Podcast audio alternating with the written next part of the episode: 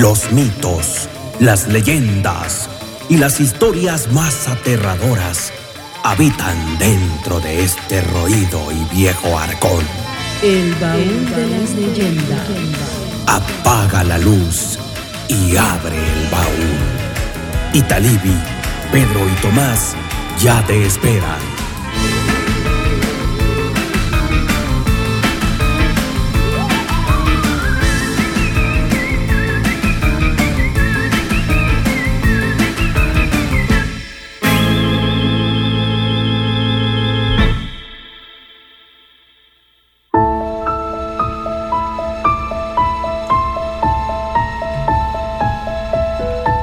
Bienvenidas y bienvenidos a una emisión más eh, desde las entrañas eh, de este roído y viejo baúl.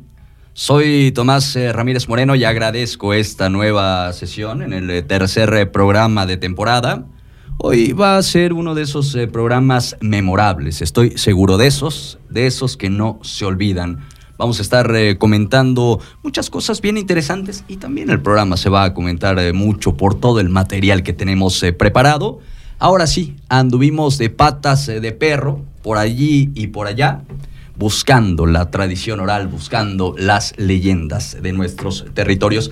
Agradezco, por supuesto, a la gente que ya está el día de hoy a través eh, de las eh, frecuencias de Grupo FM Radios de Oaxaca, la radio social de Oaxaca, y también, claro, a través de la página de Facebook en el live, que ya tenemos, por supuesto, a todo lo que da, y hay gente que ya está empezando a escribir, así que en breve en breve vamos a leer los eh, comentarios que nos mencionan. También les recuerdo que ya nos pueden mandar estrellitas para que no se les olvide allá a través de, la página de Facebook.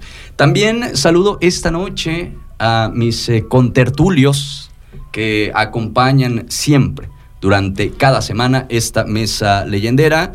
Italivia Lorza, buena noche, ¿cómo estás? Muy buenas noches, buenas noches familia leyendera, ¿cómo están ustedes? Esperamos que estén pasando una excelente noche. ¿Qué mejor manera de cerrar el día viernes, pues que escuchando el baúl de las leyendas. Muchas gracias por el favor de su atención, por elegirnos esta noche para acompañarles en lo que sea que estén haciendo y bueno, mando un saludo especial a toda la gente que tiene que ver con los oficios que están inmersos en esta bellísima costumbre, en esta bellísima fiesta del Día de Muertos. El pan, las flores. A los panaderos, a quienes venden flores, a quienes hacen las caritas, para el pan, que ese es un trabajo de todo el año que de verdad que no a se los cueteros, por cierto. A los cueteros que ahorita los estamos escuchando. a los músicos, ¿por qué no? A toda esa gente, a, los, a las cocineras, a quienes hacen tamales, espero no se me esté olvidando nadie, a quienes nos venden, por supuesto, todo lo que lleva nuestro altar, el copal, el carbón, ¿no? Porque eh, eh, pues sepan ustedes que hacer carbón también, es un oficio, pero por supuesto, ¿cómo no? El agüita mágica, por supuesto que sí. Y también a los que hacemos radio, en esta temporada o podcast, por supuesto. Mi querido Pedro Romero, hoy en los controles y en la voz. Muy buenas noches, qué gusto poder saludarlos otro viernes más. Y sí, reitero nuestros saludos a todas eh, las personas que nos están escuchando en este momento y a quienes nos van a escuchar en su momento a través del podcast. Y bueno, hoy tenemos un programa, como ya lo mencionó usted, muy interesante, muy nutrido y bastante, mm, no sé, muy curioso. Hay, hay mucha curiosidad al respecto y mucha expectativa también. Y también eh, creo que es el eh, más caluroso porque, bueno, es el día que más hemos sentido calorcito de todos estos que hemos estado en el baúl. Hoy como que la temperatura, al menos aquí en el Valle Central de Oaxaca y en Sierra Sur, subió un poquito. Ya no está el eh, frillito de muertos eh, como característicamente se nos da durante esta temporada. Pero, este, bueno, tenemos el calorcillo el día de hoy. un poquito, ¿no? Porque fuera está fresco. que aquí en cabina, pues, pues tenemos un poquito de. Hay mucho calor humano de, también. De, calor, sí, efectivamente. y calor de las ánimas que ya están próximas a llegar, porque mañana es la invitación. También de eso vamos a hablar en breve. Estamos, eh, pues, prácticamente, para quienes nos escuchan en vivo, a un día de esta invitación en eh, muchos municipios de Oaxaca a las ánimas, a los fieles difuntos. Pero antes de pasar con estos eh, temas, rápidamente, eh, Ita, ¿me ayudas a recordar redes sociales por fin? Claro que sí, estamos en Facebook como el baúl de las leyendas. Nos pueden encontrar también en Instagram, en TikTok ahora. Estamos en YouTube, tenemos un canal, visítenlo, denle like, comenten, porque si leemos los comentarios.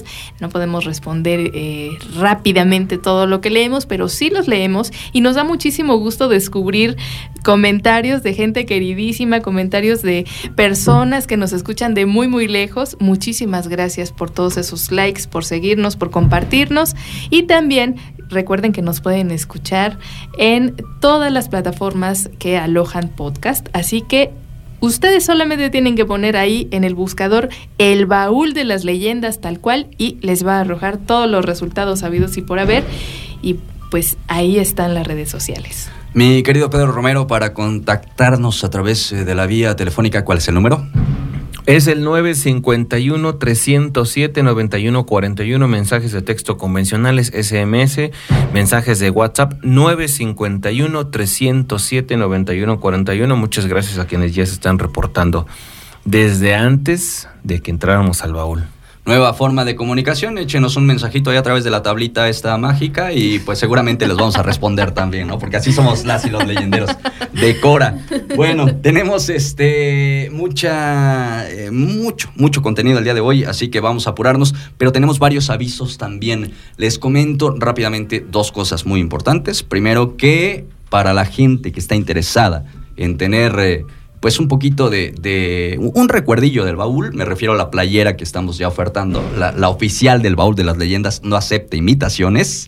Les invitamos a que nos envíen un mensaje por inbox a través eh, de la página de Facebook del Baúl de las Leyendas. Si no les hemos atendido, una disculpa, quizás tengamos algún par de mensajitos rezagados por allí que no hemos podido ver por favor sean insistentes con nosotros porque nuestro personal eh, es eh, poquito y pues nos hacemos ahí bolas entre todos.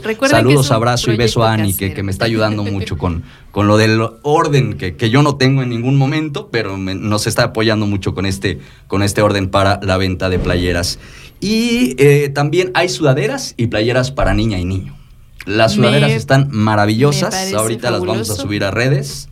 Están increíbles, de verdad en tres colores, me parece también. No, en dos colores. Esas nada más son blancas y negras. Pero eh, pues en breve ya subimos a la página para que las puedan checar y si les apetece también se pueda pedir una sudaderita del baúl. Pero hasta el día de mañana, hasta el día de mañana tenemos como máximo para entregar el pedido y que no se vayan a quedar sin su, playera, del baúl de las leyendas, sobre todo a quien nos ha pedido envío y vive pues un poquillo lejos y va a haber que eh, enviar, ¿no? Eh, el, paquetito. Y bueno, también mañana, mañana es un día muy importante porque eh, se celebra una edición más de los Latin Podcast, de, de, los premios Latin Podcast, a los cuales otra vez estamos nominados en tres categorías, que es Podcast del Año, Mejor Podcast de México y Mejor Podcast de Ficción está bien chido porque han entrado más eh, producciones, producciones muy buenas. Entonces, eh, aquí no es votación, aquí se elige a través eh, de, jueces. Entonces, pues la verdad es que eh, échenos buenas vibras, préndanos una velita, porque mañana es la premiación y les invitamos a verla a las 8 de la noche. A las 8 de la noche, conéctense por favor a través de la página oficial de los Latin Podcast Award. Y bueno, sí, por favor, a las 7 de la noche, a las 7, a las 7, por favor, eh, pues también estaría muy bonito que pusieran ahí en su comentario, estamos aquí por el baúl, ¿no? Para saber identificar a nuestra que se Note la presencia del baúl de las leyendas, que se note la familia Échenos leyendera. porras, por favor, su energía, su buena energía, este, pues también se vale ahí este ponernos el comentario, prender la lucecita, mandarnos la buena vibra. Una genki dama para el.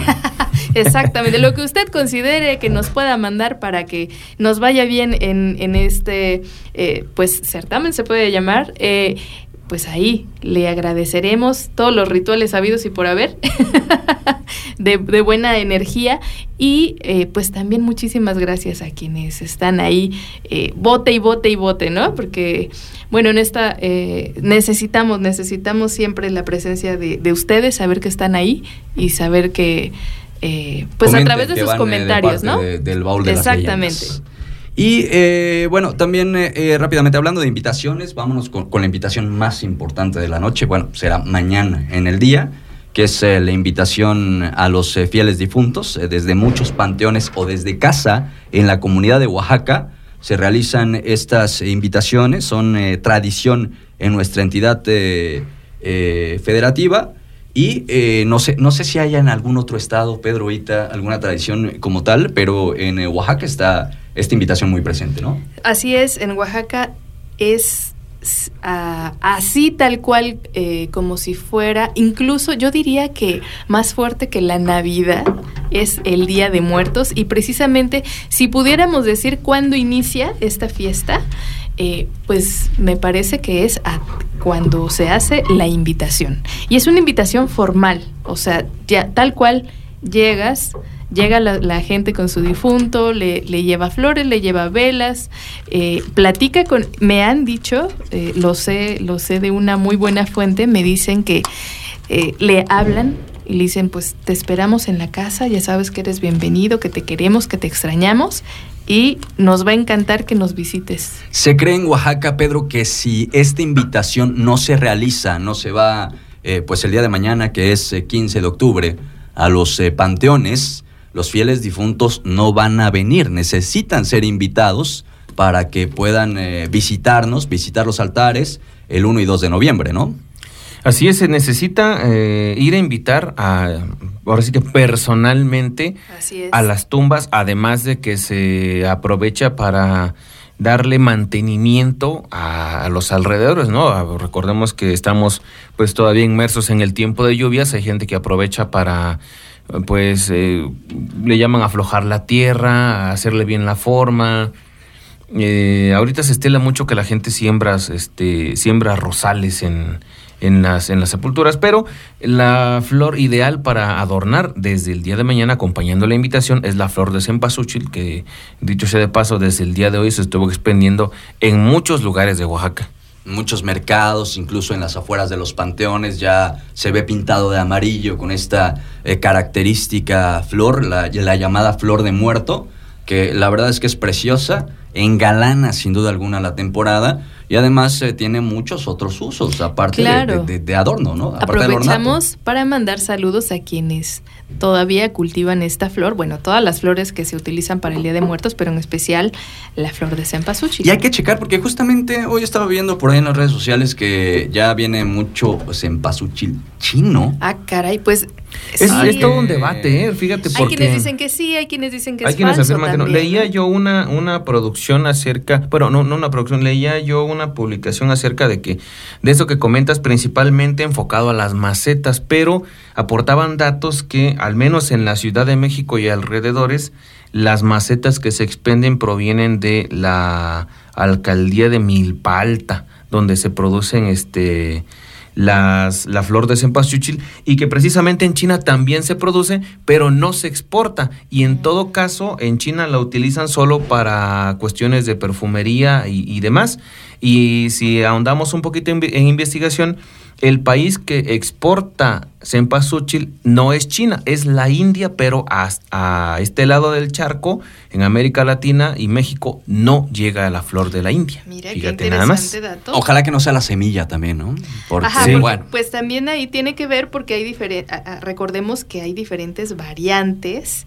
Y me parece que, ah, disculpen la ignorancia, no recuerdo ahorita cómo se llama la variante mexicana del cempasúchil, pero incluso este hay quienes la ofertan así, ¿no? Tenemos la variante mexicana, ¿no? Pues hay que tratar de ahí, ¿no? Habríamos de cuidar que eh, pues se consuma esa variante precisamente para eh, pues mantener también vivas no solamente las tradiciones sino que también nuestras especies, ¿no? Sí, esta flor que es eh, maravillosa y que bueno tiene muchísimas propiedades, así que pues hasta hay que checar dónde, dónde se compra el cempasúchil y de qué cempasúchil se trata. Yo creo que también esto es muy importante, ¿no? Que cada vez nos hagamos más conscientes. Pero bueno, ahí está ya rápidamente parte de lo que les queríamos comentar para esta, pues, eh, introducción del eh, programa. No sé si empezamos a mandar eh, saludos a la gente que ya se está reportando, señor Romero. Pues hasta ahorita estamos bastante calmados, nos comparten algunas fotografías de que ya están escuchándonos. Qué bonito. En el Jutla de Crespo con todo y fogatita. Y digo, estamos este, en pleno año 2022, estamos también este, perfeccionando las fogatas, ya no son en el suelo, ya no son en el piso, ahora son con pues bastante modificadas las, las Ah, fogatitas, ¿no? Para, bueno, para como anafre, qué- ¿no? Pero qué bueno, qué bueno que la tradición sigue, ¿no? De Y observen ustedes la bocina al fondo. Ahí está el baúl. Ahí está el baúl. Ahí estamos. Salud. Les mandamos un saludo. Qué rico, qué rico estar así, escuchando el baúl de las leyendas alrededor de una fogata. Y oye, aquí también hay bastantes mensajes. Platícanos, cita. Fíjate, uy, no acabamos hoy, yo creo, pero bueno, vamos a tratar de leerlos rápidamente. Mandamos un saludo para, ti, para Tita Sánchez, que está etiquete y etiquete y etiquete gente para que vengan a muchas escucharnos. Así que un Saludos. beso, muchas gracias Tita Sánchez por la labor que estás realizando. Mandamos un saludo al queridísimo Eduardo Morrison Espina, que nos dice, saludos desde Miahuatlán, estamos escuchándolos mientras armamos unas caritas para el pan de muerto. Su familia con mucha Un tradición eh, de las eh, caritas es. del pan de muerto. Le enviamos un saludo a toda su familia, en especial, claro, a nuestro querido Ánimas. Un Así abrazo es. para él. Para Adán Jared Pinacho, reconocido también fan destacado del Saludos. baúl de las leyendas, y nos dice, aquí estamos nuevamente escuchándolos desde Santo Tomás Tamazulapan. Muchos saludos. para allá. Para Raúl Castro, que nos dice saludos desde Playa del Carmen. También para eh, Patilu Tello. Patilú, que de verdad nos comenta siempre muchas cosas y también eh, por allí de manera muy dadivosa se ofreció pues a, a echarnos la mano hasta para la repartición de playeras eh, allá en, eh, en la CDMX, me parece. Así que le No, pues, agradecemos bastante. Muchas gracias. Para Jasimijangos también. Saludos, profa. para Siria Hernández Medina, para Jimena Santiago, que nos dice saludos para Nati Santiago, que los escucha desde Tabasco, y para la familia Santiago, que ya está en espera de las leyendas. Saludos para todos ellos. También grandes fans, ¿eh? Así es. También para el maestro Filiberto Víctor Jiménez García, Que siempre está presente, que nos ayuda a compartir y que le manda saludos a sus alumnos en la escuela primaria Leona Vicario. Ya queremos conocer a sus alumnos, maestro. Ojalá que se nos dé la oportunidad. También para Vivi Saga, nos dice buenas noches, saludos desde San Andrés, Timilpan, Estado de México. Muchos saludos. Muchos saludos también para Nancy Mendoza y Le- Lena Vázquez, Díaz Bere, Neftalí Gaspar. Hola, buenas noches, maestra. Ay, son mis alumnitas. Saludos para Camila y Luna. Un abrazo, un saludo para Camila y Luna. Por favor, mándenlas a dormir temprano porque se van a espantar con las leyendas de hoy. y bueno, muchas gracias por estarnos escuchando. Para Roberto Vega, y Gabriela Morales, un abrazote, un abrazote guayaba donde quiera que estés, un abrazote para ti, es, es una compañera de, de un taller. Muchos saludos y para abrazos. eh, Nati Santiago y bueno, creo que para Juana García también que nos dice, hola profa, ay, qué lindo encontrarse a los alumnos por aquí, ¿verdad? Para con la maestra León, leyendera. Exacto. Y para Nancy Lagui, por supuesto, para Jesús Martínez y Maestrazo. para Avi, que es Manitas de Cuche Matías, que nos dice saludos desde el centro de Oaxaca. Un beso para ustedes que, híjole. Qué honor cómo- que su arte sí. le pueda dar eh, vida también al baúl de las leyendas a través de la imagen. No Un abrazo para palabras. Jesús. Pues saludos para todos ellos. Saludos para todos y todas y eh, pues vamos a ir a primer eh, cortecito rápidamente para regresar de lleno con el tema de los Antes. tonales. Antes, señor Romero. Antes, antes, antes, ¿no? Por si usted se quedó y ya le empezamos a generar debate, como que el, el cempasúchil chino y el cempasúchil mexicano, pues este me acabo de dar a la tarea de investigar el nombre, es taguetes. Taguete o Taguetes tajete. o tajete, Ajá. este, La variedad mexicana. la variedad Sí. mexicana. Pero ahí te va otro dato, porque se, se cuestionan, más recientemente en que se empezó a, a tener esta pregunta de, bueno, ¿y, y cuál es el origen del cempasúchil? Entonces, déjame eh, checarte el, el dato. En México existen más de eh, 26 Variedades. 26 variedades de, de cempasúchil. En América Latina. En América Latina existen 56 especies nativas y de ellas al menos 26 son mexicanas en sí. No hay una que digas es que esta es la buena, ¿no? Se cuestiona, no es la primera vez que se cuestiona el origen del cempasúchil, ¿no? Que se vende. Entonces, bueno, el, el cempasúchil chino se le llama marigol china. pero la característica de este es que no, no dura.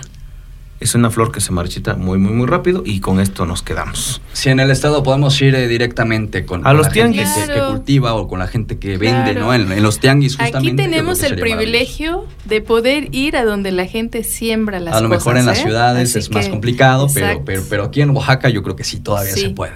Bueno, eh, también rápidamente, antes de irnos a, a la primera pausa de la noche, les eh, pido de manera pues eh, muy intensa, les pido de verdad de- de- con, con, eh, mucha enjundia, con mucha fuerza, que nos apoyen para compartir eh, primero la transmisión en la que estamos del, del eh, baúl de las leyendas y segundo, que nos eche la mano para que el baúl pueda llegar a muchos otros lados, a muchas otras personas, que al menos cada una de las personas que nos esté escuchando, pues le hable, ¿no? A los, a, a los compitas, a las Claro. comitas sobre el baúl de las leyendas y les diga, oye, oigan, pues este, escuchen este podcast que está interesante y nos van a ayudar muchísimo con eso. De verdad que va a ser de gran ayuda de, este, eh, de esta familia leyendera que, que ya tenemos y que eh, nos sentimos muy orgullosos de toda la gente que siempre comparte, que siempre participa y que siempre nos manda mensajes. Ahora sí, nos vamos a corte, nos vamos a pausa y volvemos en breve.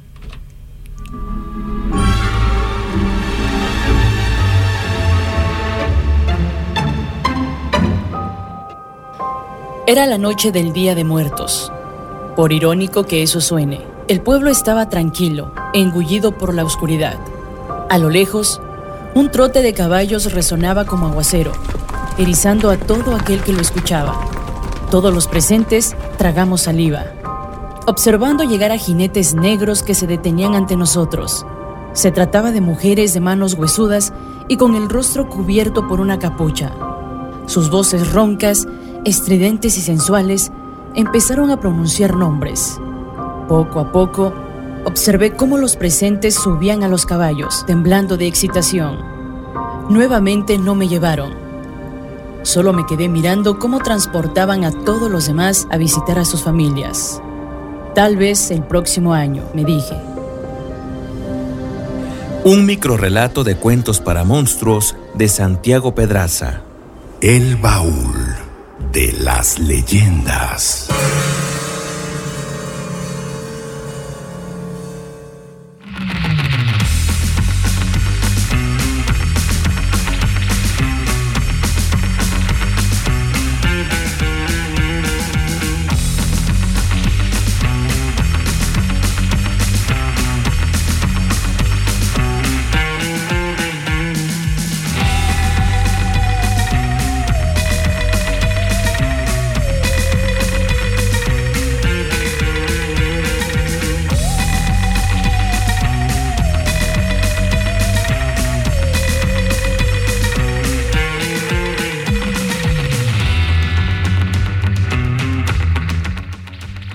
Continuamos esta noche desde el eh, baúl de las leyendas. Eh, gracias a toda la gente. Nos están haciendo muchos comentarios en redes sociales. Muchísimas gracias de verdad por esta fiesta leyendera que se vive hoy ya en la antesala.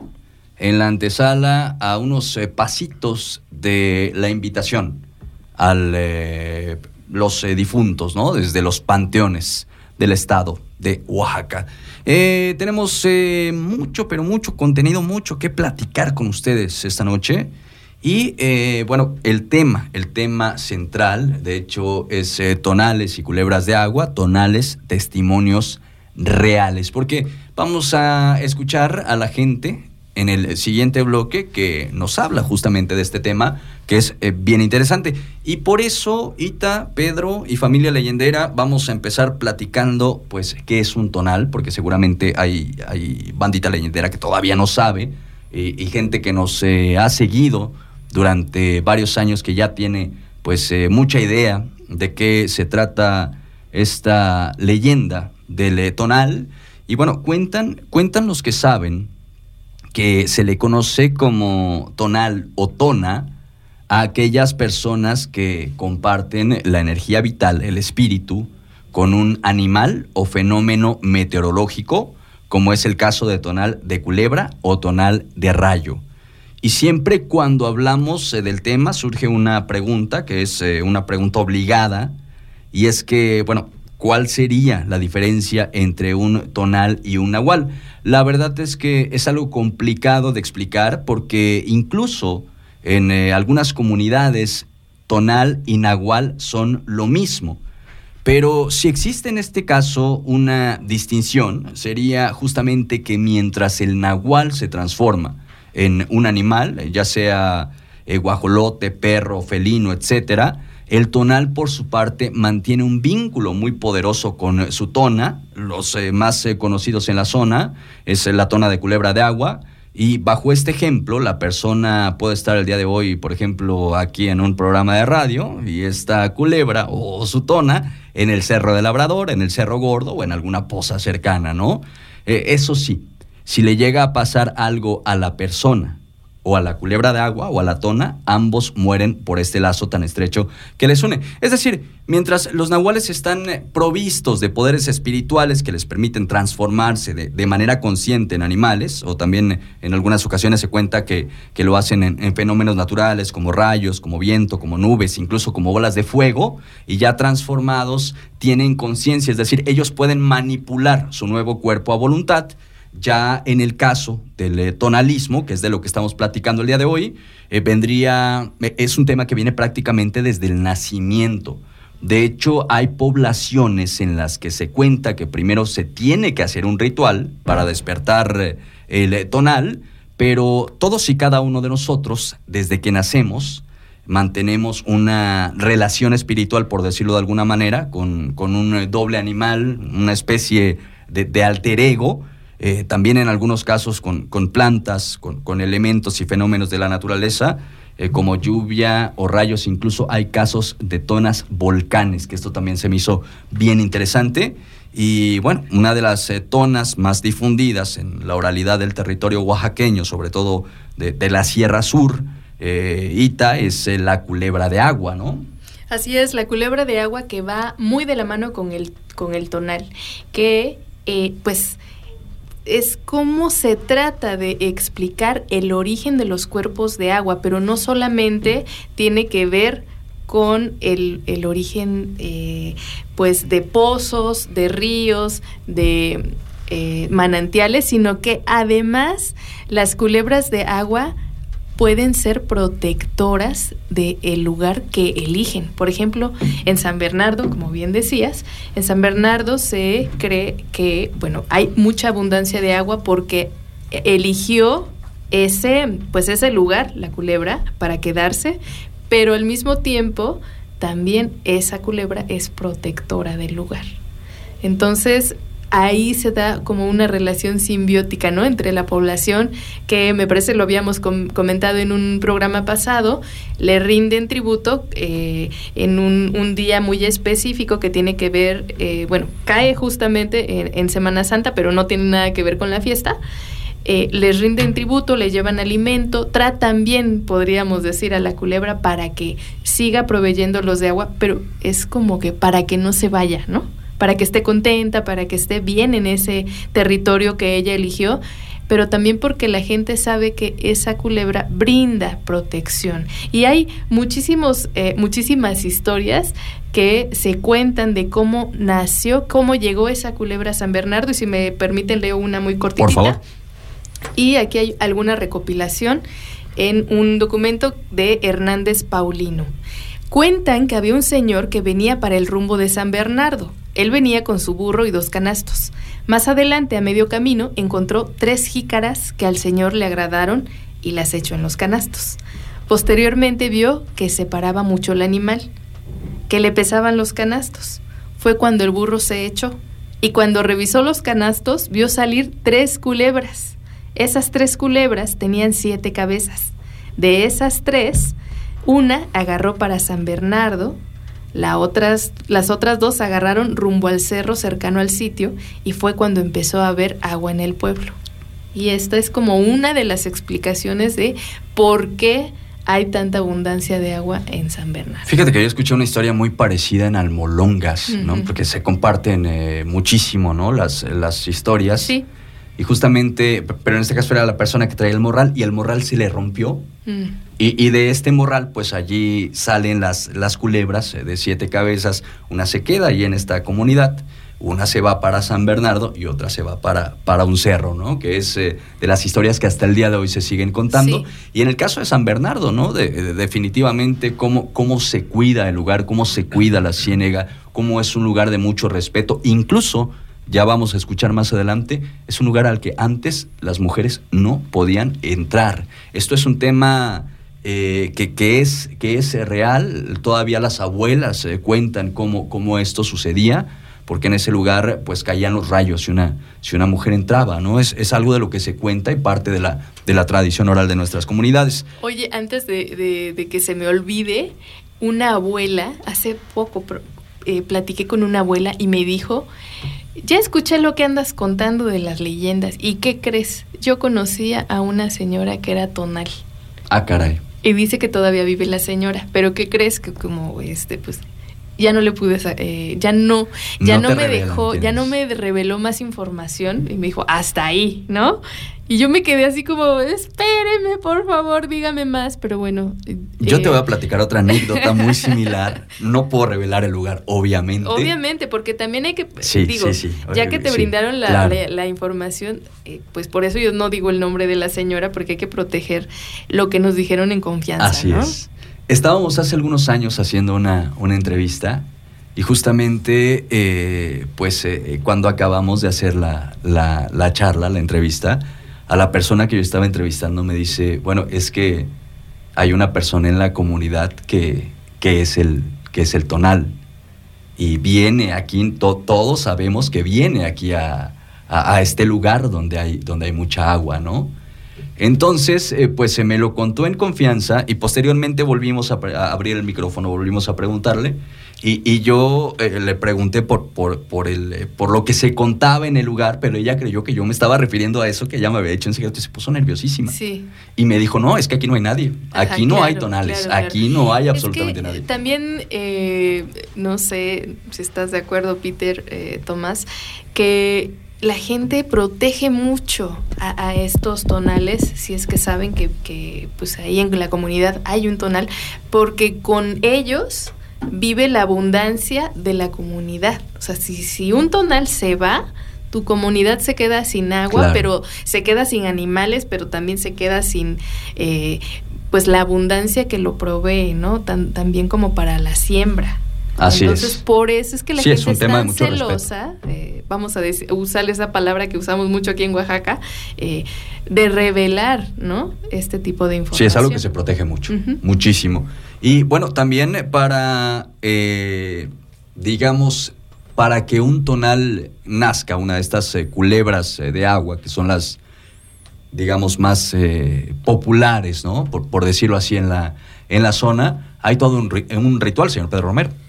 Así es, eh, como lo mencionabas al principio, cuando un niño está por nacer, ¿no? Eh, hay personas que son, pues, pues en conocimiento de cómo despertar un tonal, ¿no? Cómo despertar la tona del niño y se hace un ritual antes de que el niño nazca y posteriormente eh, cuando el niño nace se dice que el cordón umbilical o la placenta es eh, introducida en, algún recipiente con agua cercano a la madre y que en días posteriores al nacimiento ¿no? se empieza a formar, ¿no? la placenta se empieza a transformar en una serpiente y que la mamá debe darle pecho cierto tiempo, ¿no? Y eh, después se libera en algún lugar donde la- el animal escoja cuál es el, pues el propio lugar donde va a habitar, donde va a vivir y donde va a proteger, ¿no? El requisito, ¿no? Que este niño no debe estar bautizado, ¿no? Si ya despertaste el tonal, no lo debes bautizar, ¿no? Porque se muere, se muere el animal.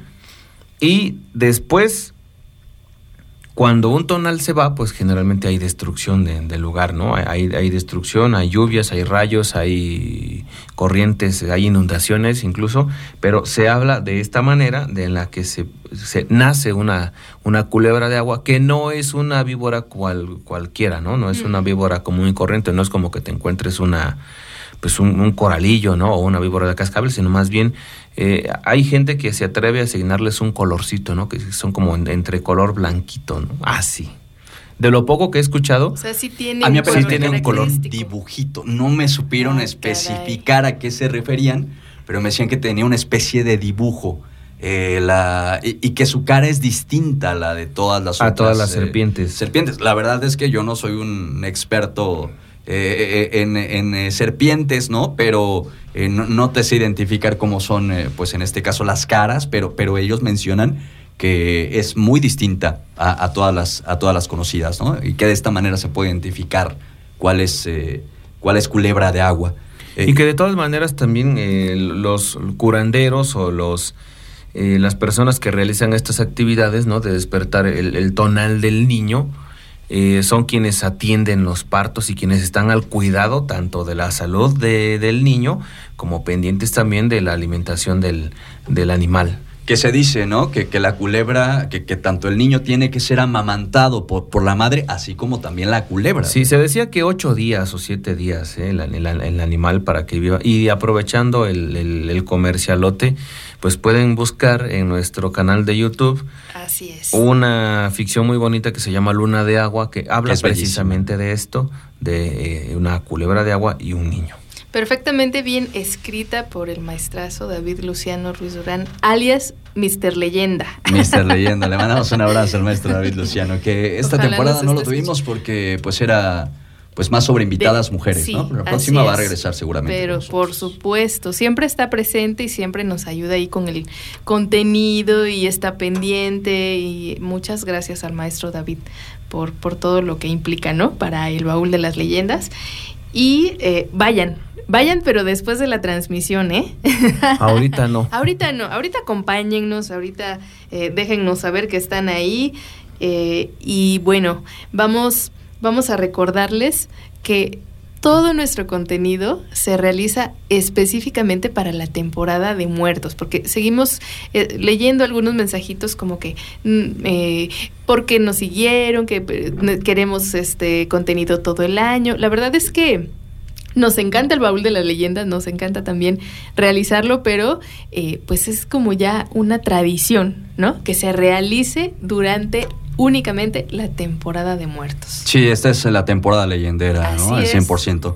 Fíjate, nos dice Tita Sánchez que hay una leyenda muy famosa sobre los nahuales tacuates de Santa María Zacatepec cuando se robaron el tono de la campana de Tlajiaco. Oye, que Esta sí la he escuchado, ¿eh? Sí, la he escuchado. sí, está buenísima. También.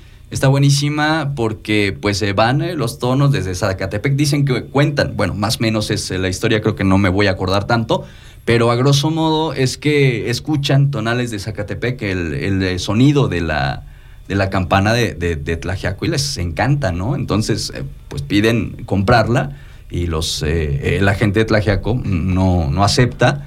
Entonces, pues ellos se, se, se, convierten, ¿no? Hay uno que se convierte, me parece, esa, fue, esa vez fue la primera que escuché, que hay un tonal de arco iris. Uno de ellos se, transforma en tonal de arco iris, que es bellísimo. A mí se me hizo algo maravilloso.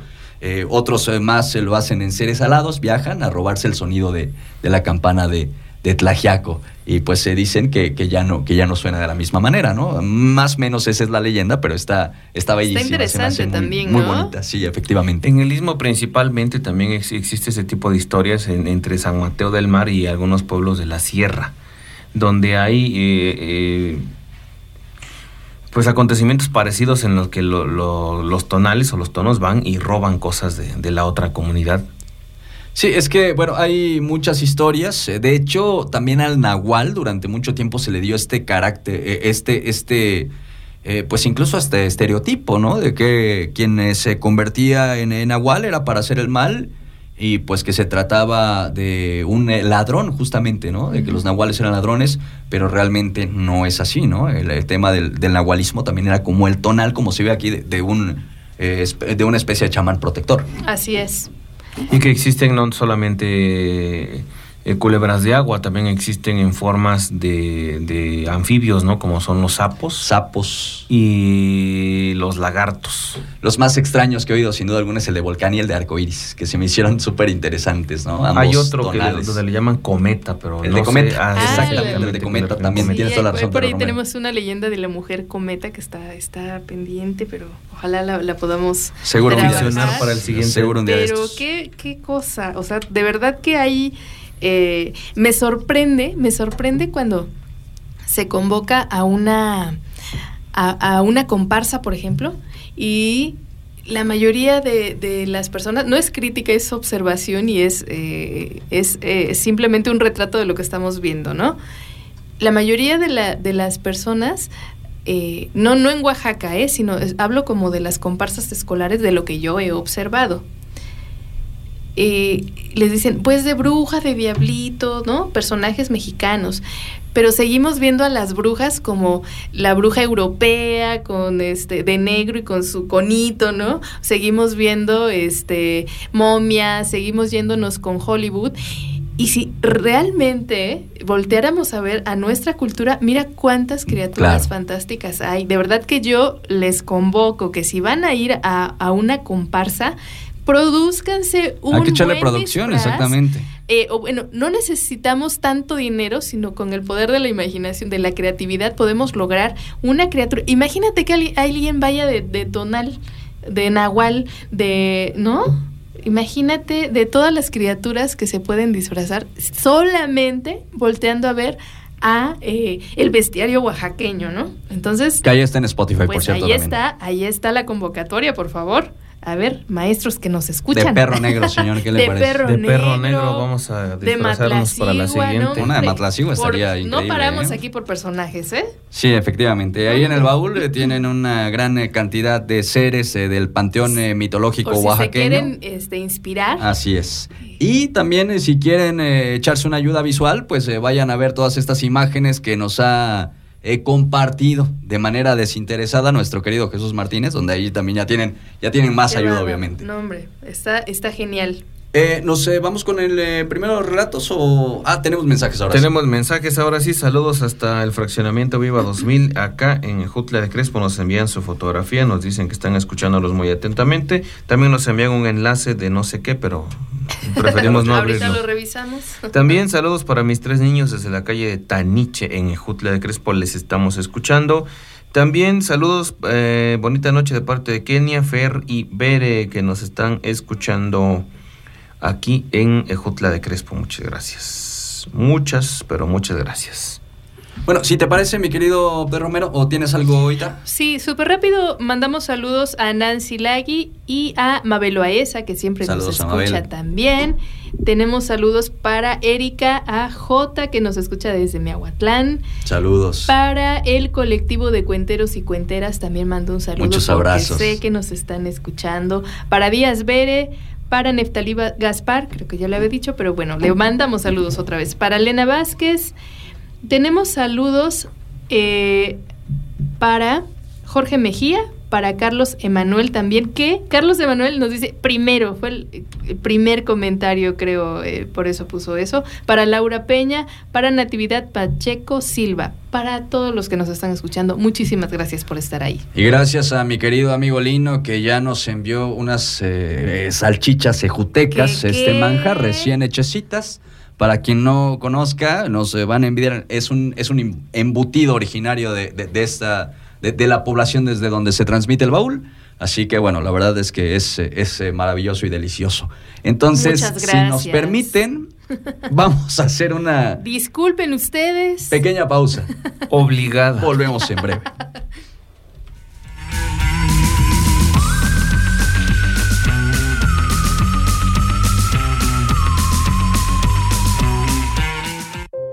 En la pequeña mesa había velas, chocolate, guisados, pan y frutas muy variadas.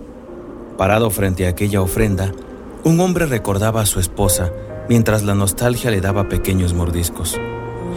Te extraño mucho, Esther. Quisiera poder hablar contigo una vez más, abrazarte, repetirte mil veces que fuiste el amor de mi vida. quisiera poder darte un último beso, uno que dure para siempre. Extraño tanto. De pronto, en medio de la noche la puerta se abrió y una mujer entró a paso lento y delicado. El hombre la vio acercarse y pararse frente a él, sonriéndole con dulzura y mirándolo fijamente. Ella también te extraña y lo sabes, dijo la muerte. Ahora debemos volver. El tiempo se ha terminado. Dale una última probada a la comida, porque no regresarás hasta el próximo año. Un microrrelato de cuentos para monstruos de Santiago Pedraza. El baúl de las leyendas.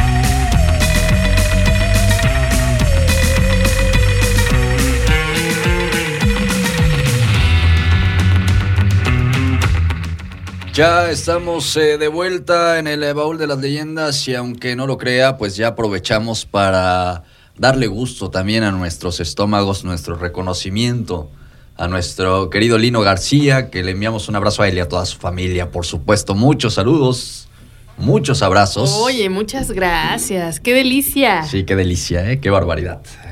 recomendadísimo, ¿eh? Recomendado, Recomendadísimo. ¿Cómo no? Si quiere que catemos algo, mándelo y aquí. y aquí hacemos la cata. Y estaba bueno, ¿qué decía usted? El embutido del lino. El embutido del lino. Bueno. Bueno, bueno, bueno. Vámonos, este... Como que se está poniendo raro el baúl, van a decir las personas que nos escuchan. Por eso vámonos de una vez con eh, lo que tenemos esta noche. Les eh, mencionábamos que este baúl iba a ser inolvidable y lo va a ser porque tenemos muchos testimonios, mucha información de lo que hemos eh, recopilado a lo largo de todo este 2022, donde hemos estado pues muy pendientes de las cosas que suceden en eh, nuestras eh, comunidades. Y pues primero vamos a hablar de un municipio, mi querido Pedro Romero, donde también se habla de, la culebra de agua. Si me dejas hacer un, paréntesis nada más. Por favor. Eh, o, te, o te, no, no, no, adelante. Te, doy pase nada más, porque eh, no sé si tú te acuerdas que surgieron unas imágenes, unas fotos a través eh, de redes sociales, donde había como una especie de animal en estado de descomposición, que era muy extraño porque pues algunos decían que era un lacuache, otros decían que era un perro, otros decían que era un coyote, pero nadie se ponía de acuerdo en eh, qué era, eh, justamente a la orilla de este río de la compañía. Y bueno, se empezó a rumorar que se trataba de un tonal. Por eso es que también acudimos a esta comunidad. Sí. Se hablaban muchas cosas y es que en esta comunidad, para quienes no la conocen, ubicada en el distrito de Jutla de Crespo, es el, los lugares más escondidos, un poquito más apegados a un cerro que se le llama el Cerro del Obispo, que es paso obligado para las personas que, que en diciembre caminan hacia Juquila. Existe una poza que se le llama la Poza del Sol, de la que se desprenden muchos mitos, muchas leyendas, como de que tiene, esta poza tiene encanto, ¿no? Hay, hay quienes afirman que animales se han ido en la poza y no regresan. De hecho, es uno de los lugares emblemáticos donde siempre te dicen que hay una culebra un tonal muy grande. Sí, precisamente hay historias al respecto, muchísimas eh, de, los tonales, pero eh, fíjate que en, días en meses pasados, ¿no? Aparecieron eh, unas fotografías en redes sociales de unos animales que, como ya mencionabas tú, hay quien dijo, no, es que son animales en descomposición, son unos becerros, pero si usted ha checado las, las imágenes o en las publicaciones que hemos hecho en el baúl de las leyendas, no son, son animales este, amorfos, ¿no? No, no tienen eh, en sí una forma específica. Hay quienes dicen es que es un perro, pero ya llevaba mucho tiempo y, pues, se le cayó el pelo, por eso se ve así. yo difiero un, un, poco o, mucho de, de, estos argumentos de que sea un perro, porque yo he visto los perros en estado de descomposición en, el agua y créeme, no son así. Entonces, al respecto, si usted me lo permite, vamos a presentarles. Eh, nada más eh, apuntar, Pedro, un, un, tema que creo que es relevante, porque como bien lo comentaba Ita hace un momento, ese celo que hay sobre, sobre las leyendas, sobre las historias, acudimos a esta población, acudimos a esta comunidad de la compañía, pero eh, fuimos justamente al lugar que estaba a un lado de donde se había pues visto a este a este animal, que, no, no, hasta la fecha pues nadie sabe de qué se trataba, y eh, había, pues de hecho, un, lugar donde se estaba reuniendo mucha gente porque casualmente, casualmente, era un palenque de mezcal. Y nos acercamos ahí con la gente que ya, que ya estaba en el lugar, eh, estaban empezando a producirlo, estaban trabajando, de hecho, el, el, mezcal. Y pues preguntamos y nos dijeron, no, pues sí, dicen y andan unas imágenes ahí en el WhatsApp, pero pues aquí no sabemos nada. Es más, ni lo vimos. Aquí nosotros no vimos nada. Y de hecho, sobre el tema de este animal, no obtuvimos nada. Nada. no nos dijeron nada, pero sí nos dijeron lo que van a escuchar a continuación.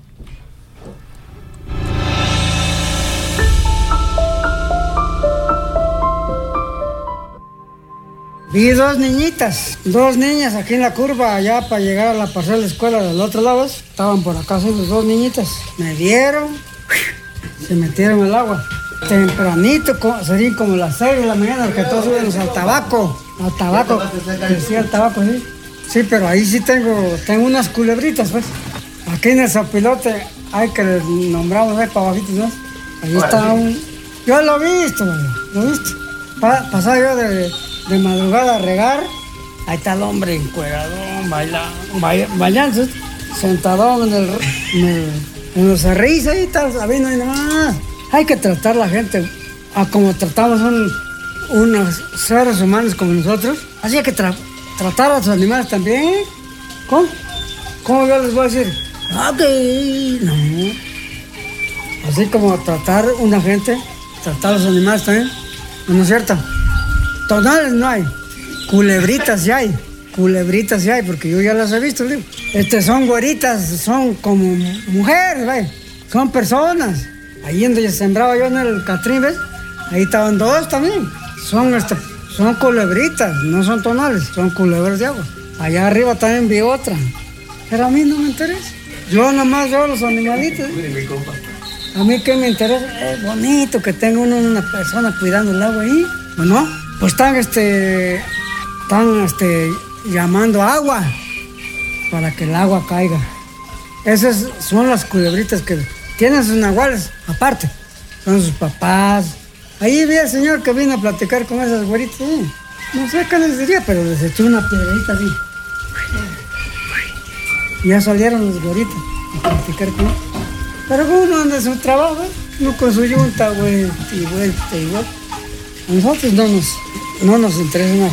Yo lo que quiero es que haya bondad de agua, porque ese animal es un animal que está llamando el agua, pues llamándola, agua, que lluevan aquí en toda la República.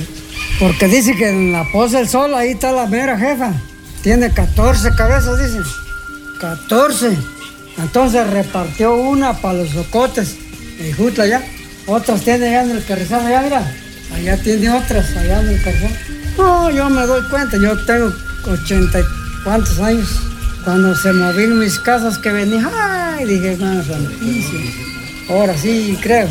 Ahí de mis hermanos allá arriba, la tirazón de casas. Y empezaron los rayos. ¡Uh! ¡Uh! La zafaron.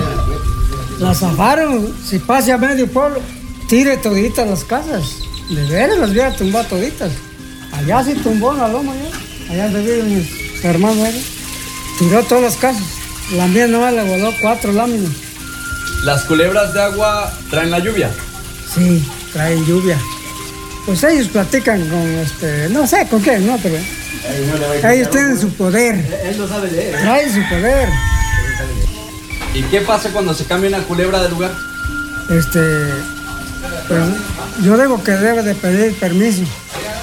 Sí, porque si no pide permiso, si quiere pasar a medio pueblo, acaba un pueblo.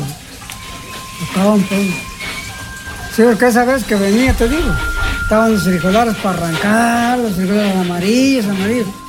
Pero como los rayos, no sé cómo, pues pensaron que iba a ser un desmadre en el pueblo. La aventaron para allá. Todos los riegos que no recibieron ni una gota de frijol. Limpió con el frijol. ¿Es bueno que haya una culebra de agua en los pueblos? Sí, es bonito. Es ¿Por qué? bonito porque hay agua. Como ahorita ya se acerca el agua, pues ellas están amando con aquella para los campesinos. Sí son gente, no porque tienen su colota. Yo ya vi de una. Ya vi. Sí, ya estaba grande. Y este tiene una colota. Pero nomás se me dio y que se resbaló en la piedra. Yo sí la vi, de vaya, ¿para qué le voy a decir que no? Sí, muy bonitos animalitos. Pues yo llegué cuando vi que se movió, porque yo era muy abusado, ¿verdad? Ya estaba grande. Por eso ya estaba grande. Nada más que se resbaló. Sí, le vi la cola de pescado, sí, señor. Allí donde siembro, ahí donde sembró yo la alberquita, ¿En dónde, ¿En dónde la vio usted? acá arriba, en un lugar que le llamamos la angostura. ahí. Sabe si hay tarado. Yo como ya no salgo, yo ya no salgo.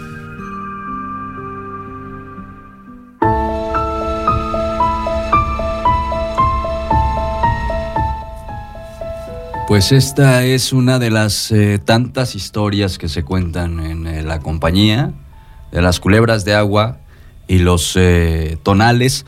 Hay una, eh, hay un temita que, que tengo pendiente que seguramente lo vamos a platicar, lo vamos a consultar con eh, alguna persona. Hay muchos eh, antropólogos y antropólogas que están eh, también eh, tirando de este, de este hilito, pero he escuchado mucho a la gente decir que no todas las culebras de agua son tonales. Esto pues me ha generado un poco más de confusión sobre el tema, porque yo creía que sí, pero dicen que no, que, que hay culebras de agua que no tienen tonal y hay algunas que, que sí lo tienen, que las más grandes siempre tienen un, un tono, tonal. ¿no? Un tonal. Sí, esto, esto se queda pues pendientito. Yo creo que para el próximo bowl le vamos a, a seguir jalando de estilo, que hay muchísimas historias, hay muchísimas más, ¿no? leyendas. Y bueno, curioso porque regularmente, como escuchábamos en esta charla, las eh, culebras de agua se, se convierten en, mujeres, eh, se bañan en, en, eh, los eh, ríos y bueno, donde, donde están, donde se encuentran, abunde el agua, ¿no? Esto es prácticamente como la radiografía general de, de cómo actúa una, una culebra de agua a un tonal y cuando se cambia de un, de un lago, de una poza, de, un, de una ciénega a otra, eh, pues eh, va entre las eh, nubes, entre los eh, truenos, porque hay grandes tormentas, grandes lluvias cuando una culebra se va a pasar de un lugar a otro, y entre más grande sea la culebra, más grande es la tempestad. Esto es, a, grosso modo, grandes rasgos, ¿no? la, historia de la culebra de agua. Pero, eh, Pedro, vamos a hacer un paréntesis porque tenemos que hablar de algunas otras zonas, de algunos otros lugares. Acabamos de hablar de, de la compañía, pero también hay un relato que se nos quedó pendiente en el pasado eh, bloque sobre pues el, el tonal de rayo y el chumbil, ¿no? Eh, sí, Eh, precisamente a mí me contaban mi, mi- mi abuela que cuando era el temporal de lluvias siempre teníamos que cargar sal, ¿no? Principalmente los campesinos cargan sal y yo siempre me pregunté para qué es la sal. Me dice, es para que no para que no caiga el rayo donde tú estás o cerca. Pero también se habla de que la sal, pues, es, eh, es mala para, para los tonales, ¿no? Es muy mala. De hecho, recordemos que cuando se le ofrece un caldo debe de ser blanco, debe ser sin sal. Y cuando sin se le sal. ofrece Sal y un, sin grasa. un, eh, caldo, un tonal. Entonces, decía mi bisabuela, eso ya no me tocó escucharlo a mí, pero me, me contaban que existen tonales eh, buenos y personas malas, ¿no? como todo en esta vida. Entonces, si querías destruir a un tonal de rayo, tenías que poner sal ¿no? cuando empezara la tormenta. Y se dice que cuando afectas a este tonal, el rayo cae en la sal y en su lugar aparece muerto un, pues una lagartija, ¿no? El nombre científico es lagartija escamosa de cola larga. ¿Y cuál es el, Y el, el nombre oaxaqueño, pues le decimos chumbil, Mm. Chumbil. chongolate, como usted lo conozca, ¿no? Aparece muerto. Este nombre se me hace maravilloso, el Shumbil. Shumbil. Me Es, gusta es muchísimo. bonito también, ¿no? Ajá, el, el chumbil aparece muerto. Y también muere la persona. Y al respecto, alguien de la compañía, precisamente de ahí, aunque son muy celosos, déjame decirte que no cualquier persona te platica Así historias es. como estas. En una ocasión, ve tú a saber qué, cuál fue lo que motivó a que me contaran esto, pero decía que en alguna ocasión en la compañía hubo un, hay una persona que, que conoce de estos rituales, obviamente, que conoce de, estos rituales acerca de la tempestad, y en una ocasión, dicen, cayó eh, dentro de la, de la temporada de lluvias una tempestad que no era normal, ¿no? Realmente los rayos estaban cayendo por donde sea y estaban destruyendo árboles. Entonces, cuenta él que un rayo cayó muy cerca de su casa y pues posteriormente tomó un poco de sal, pero hizo un ritual y capturó un chumbil que estaba vivo. Y entonces lo conservó en su casa para ver qué, qué pasaba después. ¿no? Y caso curioso, desconozco el tiempo que transcurrió, pero vinieron unas personas, dice él, no hablaban bien, amigo, se hablaban como algún dialecto. ¿no? Y, y, llegaron a, a la casa de este señor y le dijeron, es que queremos que usted libere a mi hijo. ¿no? Dice, como, ¿cómo Ah, que libere? No, yo no tengo, yo no tengo ningún muchacho aquí. No, es que no buscamos al muchacho, buscamos el animalito. Es que usted lo agarró. Nosotros sabemos que usted lo agarró. Entonces, mire, de entrada, este, reciba usted esto y traían productos de su comunidad, que son pues las famosas, este, creo que son manzanas criollas y algunas otras cositas. Quiero que lo tome usted eh, a manera como de reparación del daño, porque es que está practicando apenas, todavía no puede controlarse. Entonces, lo que vino a ocasionar a su comunidad no fue, no fue adrede, pues entonces queremos que nos entregue al, al animalito, porque usted lo tiene. Y a cambio le prometemos que aquí no, no va a pasar nada. ¿Y se lo entregó? Sí, se les entregó el animalito y se fueron. Y jamás volvió a haber otra tempestad de ese tipo. ¿Qué te parece? Qué gran historia. No, no, no. Eh, Esa, ¿cómo no la hemos ficcionado? No lo puedo creer. No, es una gran Está historia. ¿no? genial. Sí, se me erizó la piel, ¿eh? Sí, sí, sí, sí. Sí, yo creo que la persona que te lo contó sí te tuvo mucha confianza, ¿no? Definitivamente sí. Es que Entonces, y lo estaba pensando si se las compartió o no, tampoco, Es- no crean. Bueno, es. Pues ya quienes nos están escuchando tuvieron ya el privilegio de escuchar de primera La familia leyendera. Exactamente, toda esta información. Y sí, imagínate cuántas otras criaturas no existen por ahí y pues no, eh, no nos enteramos precisamente por esta, esta cuestión que, eh, que hay en torno. Toda la gente los protege, ¿no? Los protege porque al final eh, representa no solamente... pues sí, no solamente algo como parte de una cultura, sino además, pues es, es una persona, ¿no? Entonces entiendo que pues difícilmente vas a revelar este tipo de cuestiones. Solo nos dicen lo que podemos saber y con eso. Y con, Con eso, eso nos hay quedamos. muchísimas Con historias. eso tenemos bastante y agradecemos, agradecemos Sí, claro. la información a la que tenemos acceso. Seguramente la familia leyendera tiene bastante información también, porque en la zona, sobre todo quienes viven en Oaxaca eh, o en eh, Veracruz, también eh, hay historias ¿no? relacionadas con, con este tipo de, de seres. Eh, seguramente ya nos están enviando varias, pero eh, nos vamos a ir con otro lugar que también es maravilloso. Y yo les quiero, de verdad, antes de que Ita nos, nos platique de la zona, que es una maravilla, quiero hacerles la invitación a que si ustedes pueden, que si tienen la posibilidad de visitar San Bernardo Sitla en el distrito de Miahuatlán, lo hagan. Es un lugar mágico, es un lugar maravilloso, es un lugar pues realmente poco explorado para la belleza que tiene, como que la gente que llega es muy de la localidad o de las zonas aledañas, de las zonas cercanas, pero es un lugar realmente mágico. Hemos tratado de darle una denominación a esto, que, que, es lo que estamos haciendo en nuestros recorridos, que es el turismo leyendero, ¿no? El turismo donde hay, donde hay leyenda, donde te pueden ir a contar un mito, donde te pueden ir a contar eh, algo interesante. Y yo creo que pues eh, tanto la compañía como San Bernardo Citla son justamente, tienen toda esta característica, porque son pueblos muy bellos. Y nada más tengo la duda, este, es Citla, porque por, por ahí escuché San Bernardo Xitla, que es eh, un poco más eh, la pronunciación. Pues hay quienes, eh, es que pues están como las dos pronunciaciones se hacen válidas, ¿no? Citla y Xitla. Pero yo he escuchado más Citla, la verdad. Entonces ahí que nos corrijan, por favor, nuestros amigos leyenderos que nos están escuchando.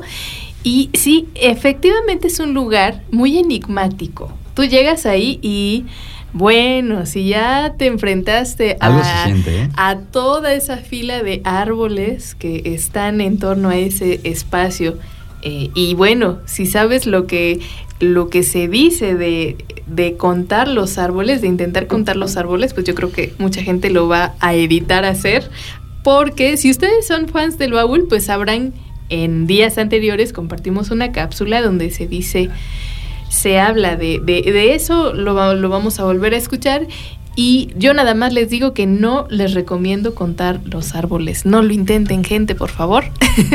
Pero bueno, este es un espacio que eh, la verdad a mí me sorprende cómo la gente es tan bien organizada para mantenerlo tan bello.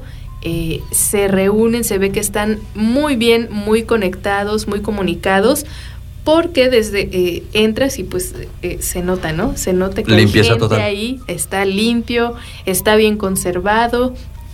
Bueno, y también me parece que hay como una cuota que hay que, que, hay que pagar. Sí, es eh, algo tranquilo. Es que de hecho hay, no es como tal un balneario, pero hay una zona donde tú te puedes meter al agua, que por cierto dicen que tiene propiedades mágicas y curativas. Entonces, eh, sí tienes que dar una cuota de recuperación para que lo mantengan limpio, justamente. Pero nada. Nada, gravoso. Nada A cualquier balneario que vas, eh, pagas, ¿no? Y además vas, pues, a vivir toda una aventura, como tú lo decías, ¿no? Vas a un lugar enigmático donde vas a encontrar leyenda, donde vas a encontrar, eh, pues, magia, vas a encontrar que también toda la gente te sabe decir. Eh, alguna historia de cómo llegó el agua a San Bernardo, cómo la conservan, qué se realiza cada año para la visita. Y tengo otra pequeña historia que si me permiten le doy lectura, es súper cortitita. Dice, antes me dijo mi abuelo que vinieron dos personas de Xitla a comprar maíz, porque aquí es muy abundante. Vinieron y se llevaron un bulto de maíz en su espalda. Más adelante se encontraron con unas jicaritas de colores que flotaban en el agua. Entonces el ratero metió una en su bulto de maíz y se lo llevó. El otro no llevó nada. Ya cuando iban a medio camino, a media raya de Santa Cruz y San Bernardo, el que se llevó la jícara sintió que alguien le mordía la espalda. Era una culebra la que le mordía. Cuando quiso soltar el costal, la culebra salió y agarró camino para la, para la cumbre del cerro cercano. Y ahí está, en la cumbre, esa culebra todavía. Esa es hija de la culebra que está ahí, o sea, en la ciénega de San Bernardo, porque en la jicarita que agarró el ladrón estaba la hija de la culebra mayor, ya que esta la había saqueado a pasear, pero ese ladrón vino y se la llevó.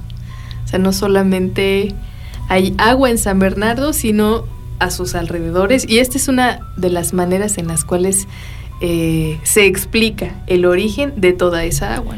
Dicen que en el eh, cerro está justamente la culebra protectora y que también hay otra constante que nos hemos eh, encontrado en, muchos, en muchas zonas, en muchos cerros del territorio, es que hay de estos agujeros de, rayo, donde justamente que funcionan, dice la gente, como para rayos, que cualquier rayo pues va directamente hacia ese agujero donde vive el, el tonal, tonal de rayo o la culebra.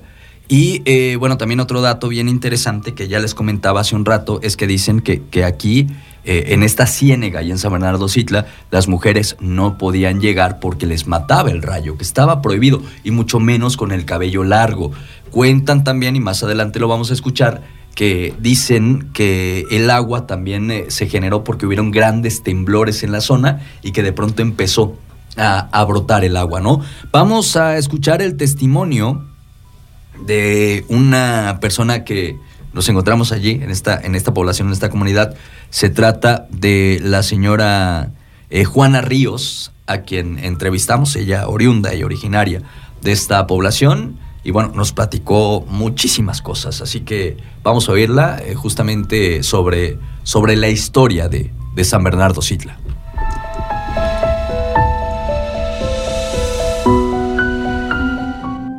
Juana Ríos Laureano para servirles. Soy originaria de aquí de San Bernardo, Santa Cruz y Tlamiahuatlán, Oaxaca. Platíquenos un poquito sobre San Bernardo, ¿no? ¿Qué, es, qué, cuentan aquí la historia del tonal, aquí en la Ciénega? Pues cuentan de que, bueno, mi, mi bisabuelita me contaba a mí que antes este lugar era como sagrado nosotras las mujeres no podíamos acercarnos eh, por allá por donde, donde empieza el, donde empieza este, el pavimento. Para acá no podían llegar mujeres porque las mataba el rayo. Y menos si traían el pelo suelto, era como, como sagrado, como encantado. Yo creo por eso también le llaman la tierra del encanto. Entonces, este, dice que este lugar era pues prohibido, eh, pantanoso, este, no entraban las personas porque era como una gelatina, estaba muy blando y si venían pues se los tragaba, me imagino, Pero esto dice que fue este, no sé, amacizando poco a poco y ya las personas después empezaron a, a venir, ya podían entrar las mujeres y todo, porque antes dice que llovía o no llovía, el rayo caía en seco y las mataba. Entonces estaba prohibido este lugar para que entráramos nosotras las mujeres. Y ya ahorita pues ya no, porque también hay una historia de que por allí en el cerro hay un como para rayos. Aquí no matan los rayos a las personas, porque ahí este, el, el hoyito que se hizo, dice que ahí se tragan los rayos o, o algo nos protege aquí, ¿no? Entonces, este, eso es lo que se cuenta de la historia de aquí de San Bernardo. También que eh, las personas que vienen, vienen clandestinamente porque hay una puerta, se cierra. Este, a partir de las 7 de la noche, digamos, ya se cierra. Entonces las personas se atraviesan, este, bajan la malla y se pasan a bañarse a las 2, 3 de la mañana, que para curarse de enfermedades o maldiciones o cosas así, salaciones. Pero yo creo que es la fe la que funciona. Si vienen a esta hora, yo pienso que con la fe se mueve el mundo. Y este, bañarse y tomar, tomarla, pedirle los deseos que quieran o curarse, lo que sea. El mismo sacerdote ha dicho que esta agua este, es como bendita, como sagrada. Ahí tenemos dos manantiales que también pues está prohibido meterse porque son igual son nacimientos que no se pueden meter, pues son aguas cristalinas que están naciendo y este y por eso hay que cuidarlas para que sea más atractivo y todo, ¿no? No tirar basura ni nada de eso.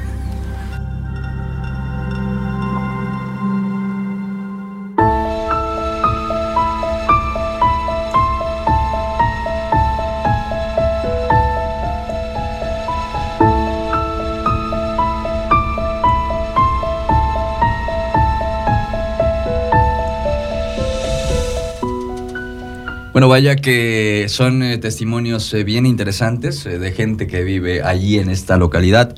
Y de hecho tenemos varios, por eso vamos a ir avanzando. Vamos con el segundo, donde justamente nos dan esta segunda versión de cómo empezó a llegar el agua allí, o bueno, quizás provocados por el tonal o por la culebra, empezaron a haber una, una cantidad de, de temblores. Allí en esta zona, nos mencionan, allí en la zona de la Ciénega en San Bernardo Xitla, Miahuatlán.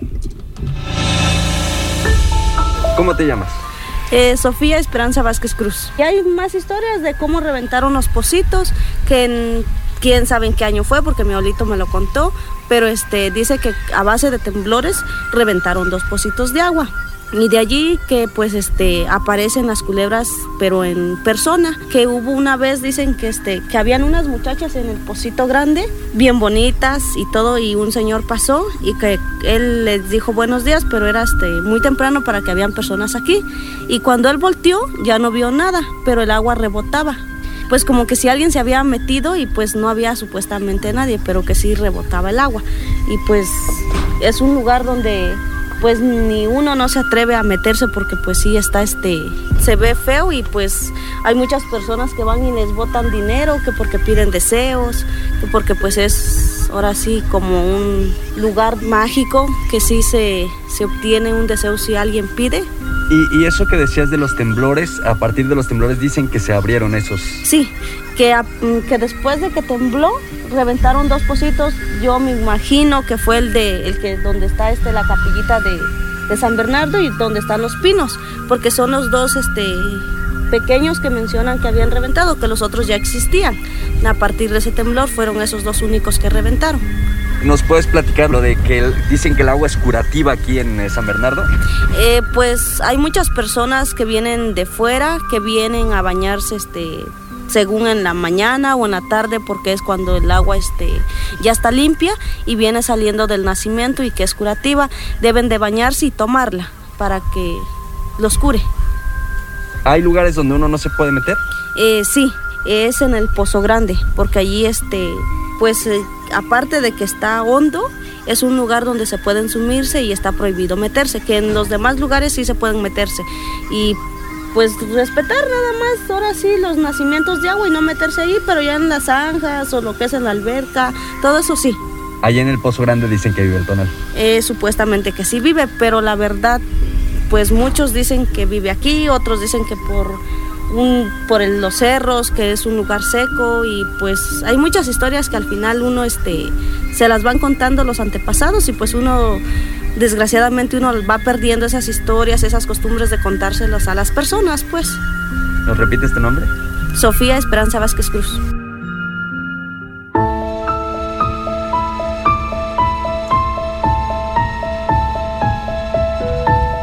Esto del agua curativa también es una constante donde existen precisamente estas historias de los tonales. Y se me hace bien interesante lo que nos eh, han platicado sobre, sobre San Bernardo Citla, sobre todo que es una comunidad eh, pues donde el agua es eh, curativa y también es un lugar de mucho respeto. ¿No? Como a las pozas, a las pozas grandes, ¿no? no puedes meterte. Y justamente por esta razón, pues construyeron una especie de, bueno, es una alberca muy bonita, que de hecho yo creo que es única en eh, nuestra entidad eh, tiene pues por ahí alguna especie de, de, fuentes bellísimas, ¿no? Yo les invito a que, a que si pueden ir, vayan a esta localidad que es, que es hermosa. Y es el miércoles, el día miércoles de ceniza, cuando pues hacen toda esta ceremonia en que la autoridad municipal de esta población lleva a dar una ofrenda al Nahual justamente a esta poza grande a la cual nadie se puede meter y pues se le llevan un shove, que es un, es un caldo pero un caldo sin sal ni grasa, como bien lo comentabas. No, debe estar condimentado, dice aquí, ¿no? Entonces, así es. Eh, ahí, pues es que es como, es como les digo, ya tienen una fecha muy específica, ¿no? Cada miércoles de ceniza se realiza la limpieza de la zanja, de los canales, para la preparación de, de, los rituales, ¿no? Donde toda la autoridad y el pueblo preparan comida que consiste precisamente, como tú mencionaste, en tortillas y mole de masa, que es el chobeta. ¿No? Que no debe estar condimentado por las cuestiones que Pedro nos comentaba anteriormente de la sal, que se coloca dentro de ollas y se deposita en los diversos ojos de agua del lugar a manera de ofrenda. Lo anterior inicia desde las 5 de la mañana. Además, ahora es la mujer del, del alcalde la encargada de llevar el primer alimento a la culebra y comer con ella. Ella debe ofrecer el primer bocado y agradecer por la abundancia del agua en el lugar. A su vez, le pide que siga proporcionando el, eh, vital líquido al pueblo y que cuide de ellos. Es lo que decíamos, ¿no? Como también están protegidos por la culebra de agua. No es una tradición eh, de hace 50 años, no es una costumbre de hace... Eh, es algo que todavía es vigente. Ya tiene muchísimos años. Territorio oaxaqueño. Así es. Y, no es el único lugar donde se hace esto, ¿eh? Eh, es una constante en, en las comunidades donde se encuentran asentamientos eh, Claro. de culebras de agua. Donde Sí. haya cuerpos de agua, usted va a encontrar que esta, eh, la gente se reúne en torno a, a- a, pues hacer una, una celebración, un tributo, ¿no? Y donde no se le lleva comida, bueno, en este caso el caldo, el shove, se, se les lleva flores, se les lleva frutas, es decir, hay, hay un montón de, de rituales que se realizan ¿no? a lo largo y ancho, justamente como comentaba Aita, de donde se dan este tipo de, de, de- de historias, ¿no? O este tipo de tradiciones eh, que es, eh, creo, eh, que son bien importantes para el estado de Oaxaca.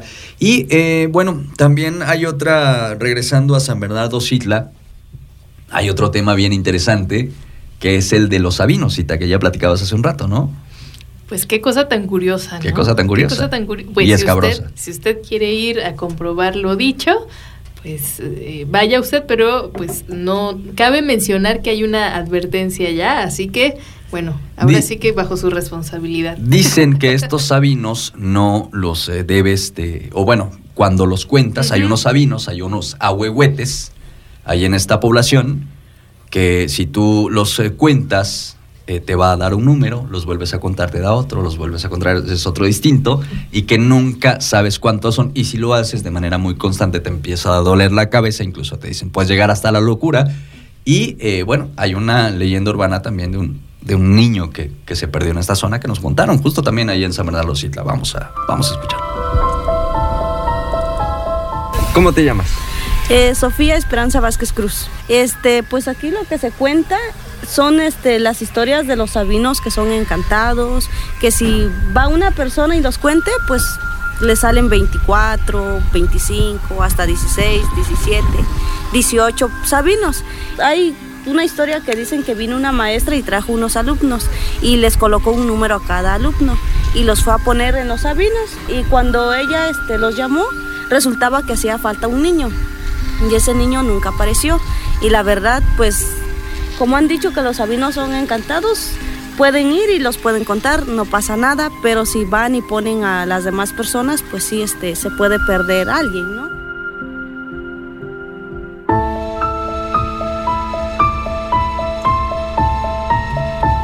Así que visite San Bernardo Sitla, pero no cuente Pero los no cuente los sabinos.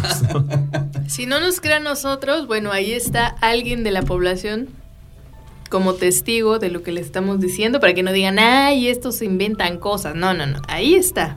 Sí, sí, y lo cuentan eh, bastante. Sí, porque eh, a través de redes eh, nos dijeron, yo soy de San Bernardo y esta leyenda, pues no la conocía, pero pues sí nos la contó esta persona que es, que es originaria, ¿no? De ahí, de esta, esta población, que se me hace una leyenda, bueno, una historia un poquito más actual, porque ya es un recorrido escolar, ¿no? Ya es una leyenda un poco más urbana, pero es eh, bien curiosa, ¿no? De la desaparición o la supuesta desaparición de un, de un niño. Eh, todo esto va alimentando este tipo de, de- de- tradiciones, de costumbres, de leyendas, ¿no? Yo creo que también se enriquece esta población y esta comunidad.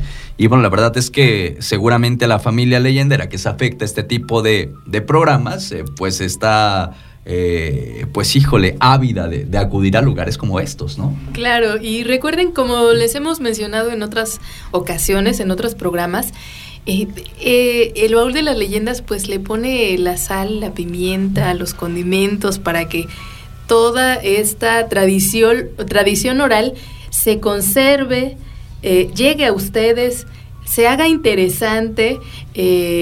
Hay líneas de investigación muchísimo más eh, eh, serias seguramente, pero bueno. Sí, claro, eh, académicas, a- ¿no? Hay gente que... Aquí la idea es que usted se interese y a la vez se entretenga, porque eh, la verdad es que a nosotros nos llena el corazón cuando nos dicen, mis alumnos les encantan las leyendas y ahora me empezaron a preguntar de este tema y quieren saber más de los nahuales y de los tonales, y, pero los llevas a otro tema que además es, eh, se ponen a investigar Claro. las leyendas de su comunidad. Las leyendas tienen una importancia súper, eh, ¿cómo podemos decirla? Pues sí, eh, tienen muchísima importancia en la preservación tanto de las tradiciones como de la oralidad que pasa de generación en generación. Esa es una de nuestras riquezas y es una manera de conservarla. Y bueno, era necesario hacer el comentario porque de pronto sí es importante eh, mencionarlo, ¿no? Sí, es eh, sumamente importante y bueno, también eh, por ahí para toda la familia leyendera que pues nos sigue a través de las redes sociales. Vamos a estar compartiendo a través del TikTok, del Instagram, del Facebook, muchas de estas historias. De hecho, hay algunas que se nos han quedado de estas poblaciones que las tenemos pendientes para, para enviarlas. Y todavía en el programa tenemos una pendiente y pues les voy a platicar cómo estuvo esta situación que es similar a lo que platicábamos primero con el tema de la compañía, donde pues recibimos una llamada eh, donde, donde nos decían que había pues eh, supuestamente un tonal allí o unas fotografías de un tonal en las redes sociales, Ah, caray, eh, en- caray. En, la compañía, es eh, muy similar. En esta eh, situación, en esta cuestión, a finales del mes de agosto, recibí una llamadita, una llamada. Y bueno, como, como contexto, les, les platico que era una temporada en la que llovió bastante en el estado de Oaxaca. Y bueno, la llamada era por demás eh, bastante inquietante, porque al otro lado del eh, teléfono un buen amigo me dijo, Tomás, tienes que ir a la lobera, tengo un conocido allí, y me dijo que hace, hace unos días una culebra de agua iba volando como en un remolino a través de las nubes y se estaba cambiando de lugar, se estaba cambiando a otra zona, pero no lo logró y cayó en el pueblo. Y lamentablemente una camioneta pasó sobre el animal, o sobre el tonal, nos mencionaban aquí, y eh, pues eh, lamentablemente, ¿no? El, el animal murió, pero según lo que decía, al otro día falleció una persona, que ahora decían que, que pues era el, el tonal, ¿no? O quien estaba conectado a esta, a esta culebra. Y pues a mí se me hizo una gran historia, pero pues obviamente había que ir a checar qué tanto había de esta, de, de- de esta situación, porque a veces eh, también nos llegan historias que son eh, pues eh, por demás mentiras totales, ¿no? Y eh, la verdad es que allí le hablé a un buen amigo para, para corroborar el tema, que es originario de esta población de la Lobera. Le llamé a mi querido Alex de Mezcal Artesanal El Nahual. Ahí está la, la coincidencia y el comercial. Y eh, él vive con su familia ahí en la Lobera. Y él me comentó que efectivamente, que una culebra, que una culebra de gran tamaño apareció muerta después de una lluvia muy intensa, ¿no? Esto, esto era la realidad, ¿no? Ya de que iba volando y que iba en una nube, pues obviamente nadie lo sabía como tal, pero, pero sí apareció esta culebra muy grande después eh, de una lluvia eh, muy intensa y era una culebra que una serpiente que al menos de manera común en la zona no se veía. Entonces fuimos a entrevistar a don Rebe y a doña Estela de esta población, de esta comunidad de la Lobera, para preguntarles qué es lo que había pasado, porque don Rebe pues tuvo a esta culebra y en, eh, bueno, eh, ya el cadáver, no sé si sea la manera correcta, el cuerpo de- del animal allí en, en, en su casa durante algún tiempo, ¿no? Entonces, esto fue lo que nos platicaron don Rebe y doña Estela sobre este supuesto tonal o esta culebra que encontraron en esta población de la Lobera.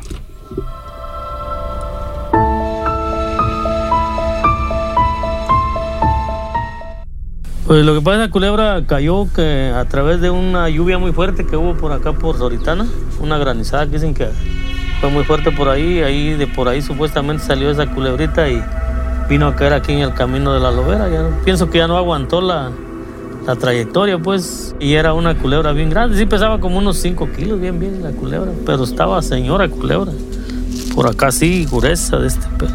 Y ahí nos la trajimos, ya le había pasado una, una camioneta a la culebra, ya le había lastimado la cabeza y pues nos la trajimos, ya casi venía muerta y aquí la tuvimos, aquí tuvo varios días y ahí después la tiré porque digo, ¿para qué la queremos? Nos decían que, pues muchos muchos mi yerno la quería vender, dicen, no, pues aquí hay una feria, dicen unos 400 pesos le daban creo. Y tú dijiste, ¿no? Que Ajá, le digo, ah, le digo, pues yo quiero un cinturón de ahí, le digo. Pero este, lo que pasa es que nos dijeron que a lo mejor tenía, tenía tonal, era un tonal, pues, que había alguna persona que se iba a interesar de buscarla, ¿no? Pues esos tonales dicen, bueno, dicen las, los de antes que esos tonales, este, tienen, es gente, pues, tienen un dueño. Y esas, Esa fue la historia Y de la esta querían, culebra. la querían vender, pues y ya dijo mi esposo, no, es que yo quiero hacer, mandarme hacer un cinturón. Y dijeron, cuando empezaron a decir de que era tonal, porque dijeron que venía una, una tempestad, hacía un, el agua muy fuerte, pero por acá nada más se desapareció y ya no siguió el agua. Entonces supuestamente dicen que cayó la culebra porque se fue el agua y cayó y ya no siguió el agua, pues. Tiraba algo. Supuestamente en una nube dicen que venía, pero la verdad nosotros no la vimos, pero dijeron que sí, que en una nube venía la culebra. O sea, viene a través, se ve como una nube, pues. La otra vez pasó una por acá, pasó una, ya tiene varios años, pasó una por este lado, por ese cerro. Pero la nube se hace así, la nube va como dando vuelta. va negra y no La ve nube, la nube va dando vuelta así, como que si fuera, si fuera rolando la nube. No, no se ve. Y ahí va la culebra. No se ve, nomás se ve la nube negra. ¿Cómo Y, pasa? ajá, y luego se va dando vuelta. Y mucho dando- aire. ¿Y quién sale para afuera? Porque es, como es mucho viento, no se ve y se ve todo blanco, no se ve. Entonces supuestamente dicen que ya no siguió, nomás por acá nomás se que ahí se de repente se desapareció el agua y la nube ya no se quitó, pues cayó la culebra ahí. Sí, estaba lloviendo, sí, estaba lloviendo un- fuerte para allá, para Soritana, todo ese tramo estaba que lloviendo. venía una muchacha de allá y dice que ellos se pararon en la camioneta porque era muy fuerte el agua, era muy fuerte y se pararon porque dijeron que era una culebra, pues porque cuando se sale una culebra así, dicen que es porque porque se va a levantar. Dicen que ahí en la Loma del Sol, ahí dicen que supuestamente ah, se cree que de ahí salió la culebrita de ese. Había mucha agua ahí en ese lugar, juntaron el balneario. La cosa es que no ganó a llegar a su destino, porque esa iba por a un lugar donde, donde había agua, porque esos animales se creen donde hay agua. Dicen que la cara que tenía era de, Culebra de agua. culebra de agua. Mucha gente dijeron que era culebra de agua. Dicen que la culebra de agua, su trabajo es buscar el agua. La culebra de agua, por ejemplo, tú metes una culebrita de agua en un, en un lugar donde hay agua. Entonces ella lo que hace es buscar, meterse, meterse a buscar las, el agua, pues, para que haya agua. Eso fue lo que nos dijeron, que por qué no la fuimos a dejar donde estaba un... donde había agua. Pero dijimos, es que nosotros no sabíamos. No, ya estaba herida, ya no. Pero a lo mejor venía el doctor, porque dicen que esas culebras tienen doctor, ¿no? Dicen que tienen sus doctores que los vienen a curar y que quién sabe qué, que si las despedazan las vienen a pegar, eso platica la gente, quién sabe. Pero No, pues dijeron yo que por qué no la Lo fuimos a que sé dejar. la historia de, las, de la culebra de agua es que busquen la corriente, busquen los, los veneros de agua. Ella se mete en el- la tierra y va escarbando y va buscando. Y es por eso es que cuando hay una culebra hay mucha agua. ¿Y qué es un tonal? Un tonal, este, bueno, la otra vez me platicó un señor aquí de, de Xitla, que un tonal es un- una persona que, este, que es dueña de la culebra. Dice, dicen que al morir el, por ejemplo, el tonal, muere la persona, dicen. Al morir, la, al morir el tonal, por ejemplo, murió la culebra, muere el- la persona, su tonal. Pues dicen que aquí en Xitla hay muchos tonales de culebra. Hay tonales de culebra, tonales de rayo, todos dicen que hay mucha gente que son tonales. Y dicen que esas personas, si tú vas y le dices, ¿sabes qué? Yo necesito una culebrita de agua, ellos te la consiguen. ellos, ellos la venden. La venden, tú vas y la metes en un lugar donde tengas un poco de agua. No te va a abundar mucho el agua porque esa te va a buscar las corrientes de agua. Ella se mete entre la tierra y, y saca las corrientes y no te cobra. Pero también es el peligroso cuando se va, que se quiere ir, dicen, ¿no? Que no, Sí, si no pues está a es gusto que- se va y entonces que destruye hace, también. hace dejación. Pues aquí en San Bernardo dicen que tienen un pocito que la otra vez en Semana Santa le ponían comida al- a la culebrita porque salía a comer. Sí. Hasta el momento no ha venido ninguna persona. No, nadie. Nos alcanzaron unas personas, les tomaron fotos, pero son unos vecinos de acá que son de San Vicente. Yo la tuve colgada en ese palito, ahí la tuve colgada como unos 3, 4 días, pero vi que ya tenía mucha mosca, agarro, ¿no? Y que la voy a tirar para el moncito, por ahí la tiré. Ahí se la comieron los animales, pienso yo, se desintegró. O ahora ahí está todavía, no, ya no iba a No, buscar. ya no, que va a estar. Pa, la otra vez pasé y todavía estaba ahí. ¿Hace cuánto tiempo pasó eso? Tiene como para dos meses, ¿no? Y de esas culebras no se ven aquí. No, de esas culebras. No, aquí hay de las este, ratoneras, de las corredoras que le decimos, pero De esas no. de esas no. Porque ¿no? dicen que tienen su carita. Y luego es un dibujo que tiene. Tienen un dibujito. Estaba bonita, se veía bonita la Ay, animalita. feo se veía. A mí no me gusta. Me da miedo. Con las lagartijas no me da miedo. Y esa figurita es seña de que era tonal. Ajá. No, que era de agua. Que era de agua. Era dijeron. culebra de agua. Ajá. Tonal no sabemos, Ajá, no sabemos si era porque- tonal porque hay. Pues ahora sí que no, no sabemos, ¿no? Pero. Porque hay personas que nomás las venden porque las venden. Pero hay, per- hay, hay culebras que dicen que sí son tonal porque sí, es peligroso, pues. Están conectadas a alguien más. Sí, alguien más, pero lo que es así de agua, pues yo creo que, que como, por ejemplo, va uno y quiero que me vende una culebra, ya la voy a hacer. Pues yo pienso que ese no es tonal, ¿no?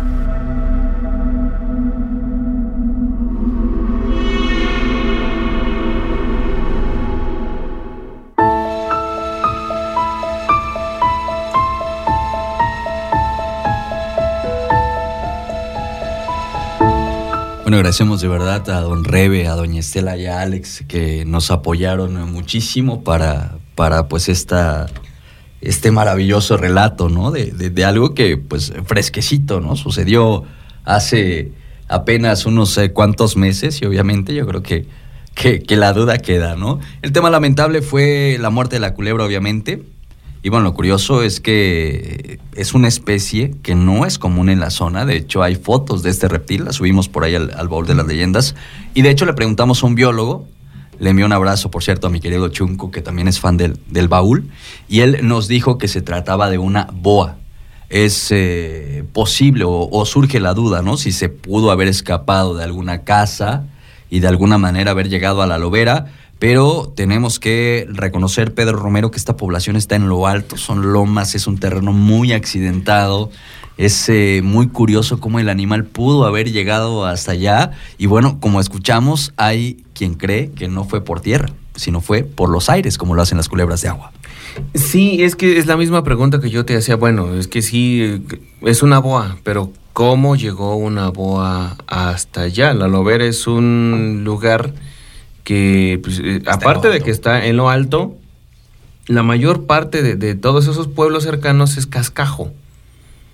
Entonces, realmente un, un hogar para una boa no, no lo considero. A lo mejor otro tipo de especies como los coralillos, ¿no? La- las serpientes estas que son ratoneras, hay unas que son muy, muy, muy largas, pero no de estas dimensiones.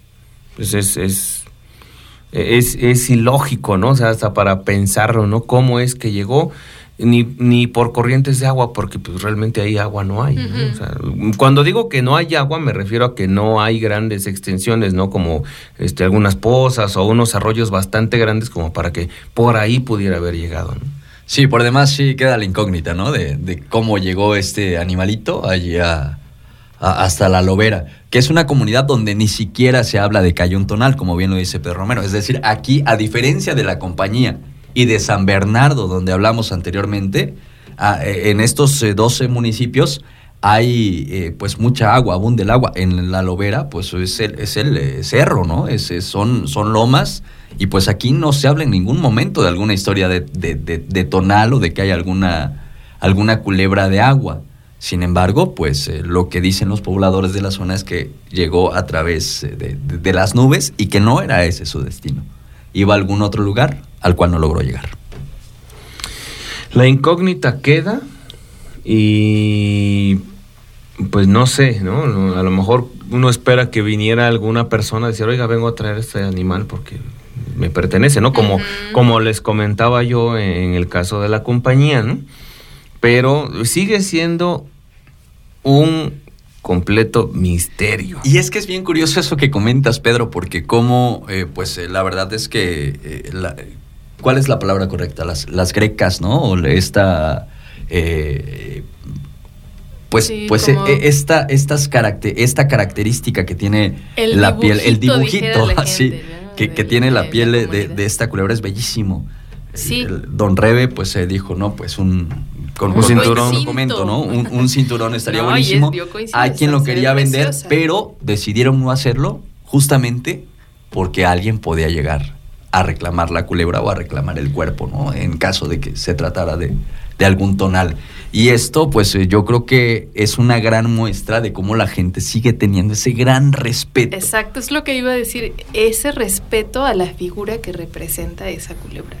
Y otra cosa, eh, se, se- se ha sabido que en los casos donde hay muerte de estos animales, de, de los tonales, generalmente viene acompañado de una destrucción en, en- en la comunidad donde suceden los hechos, ¿no? Y para eso nos remontamos un poquito a San Mateo del Mar y estos pueblos de la sierra del, del istmo de Tehuantepec, donde hay una guerra de, tonales por la noche, aprovechando las tormentas, y cuando uno de estos animales muere, el, el pueblo de donde es este tonal o, o lo- los familiares que son tonales, pues prometen venganza, ¿no? O sea, es algo también que no estamos tomando en cuenta, pero pudiera justificarse con el hecho de que fue algo accidental, ¿no? Porque no es que realmente se hayan juntado los pobladores y dijeran, pues maten la culebra, no, sino más bien que, pues que de algún lado cayó y que una camioneta le lastimó la cabeza, ¿no? Prácticamente se la, la degolló. ¿no? Sí, de hecho, pues eh, comentan que ya pues se la mataron, digámoslo de esta forma, por, pues por humanidad, porque la culebra estaba sufriendo demasiado, ¿no? Y, pues fue la única manera en que, en que pudieron pues darle pues cierta paz, ¿no? Después de que una camioneta pasó allí sin, sin quererlo, ¿no? Ah, por, por la culebra. Pero bueno, es, es bien curiosa esta historia y pues se queda también allí ya dentro de las leyendas del, del eh, baúl. Todavía, ah caray, nos, nos faltaba una más, ¿verdad? De- Nos falta una Romero. historia de- Se, se nos pasó de- una de de, San Bernardo. de San Bernardo. Pero pues eh, vamos a un pequeño cortecito y regresamos eh, directamente con, con más leyendas.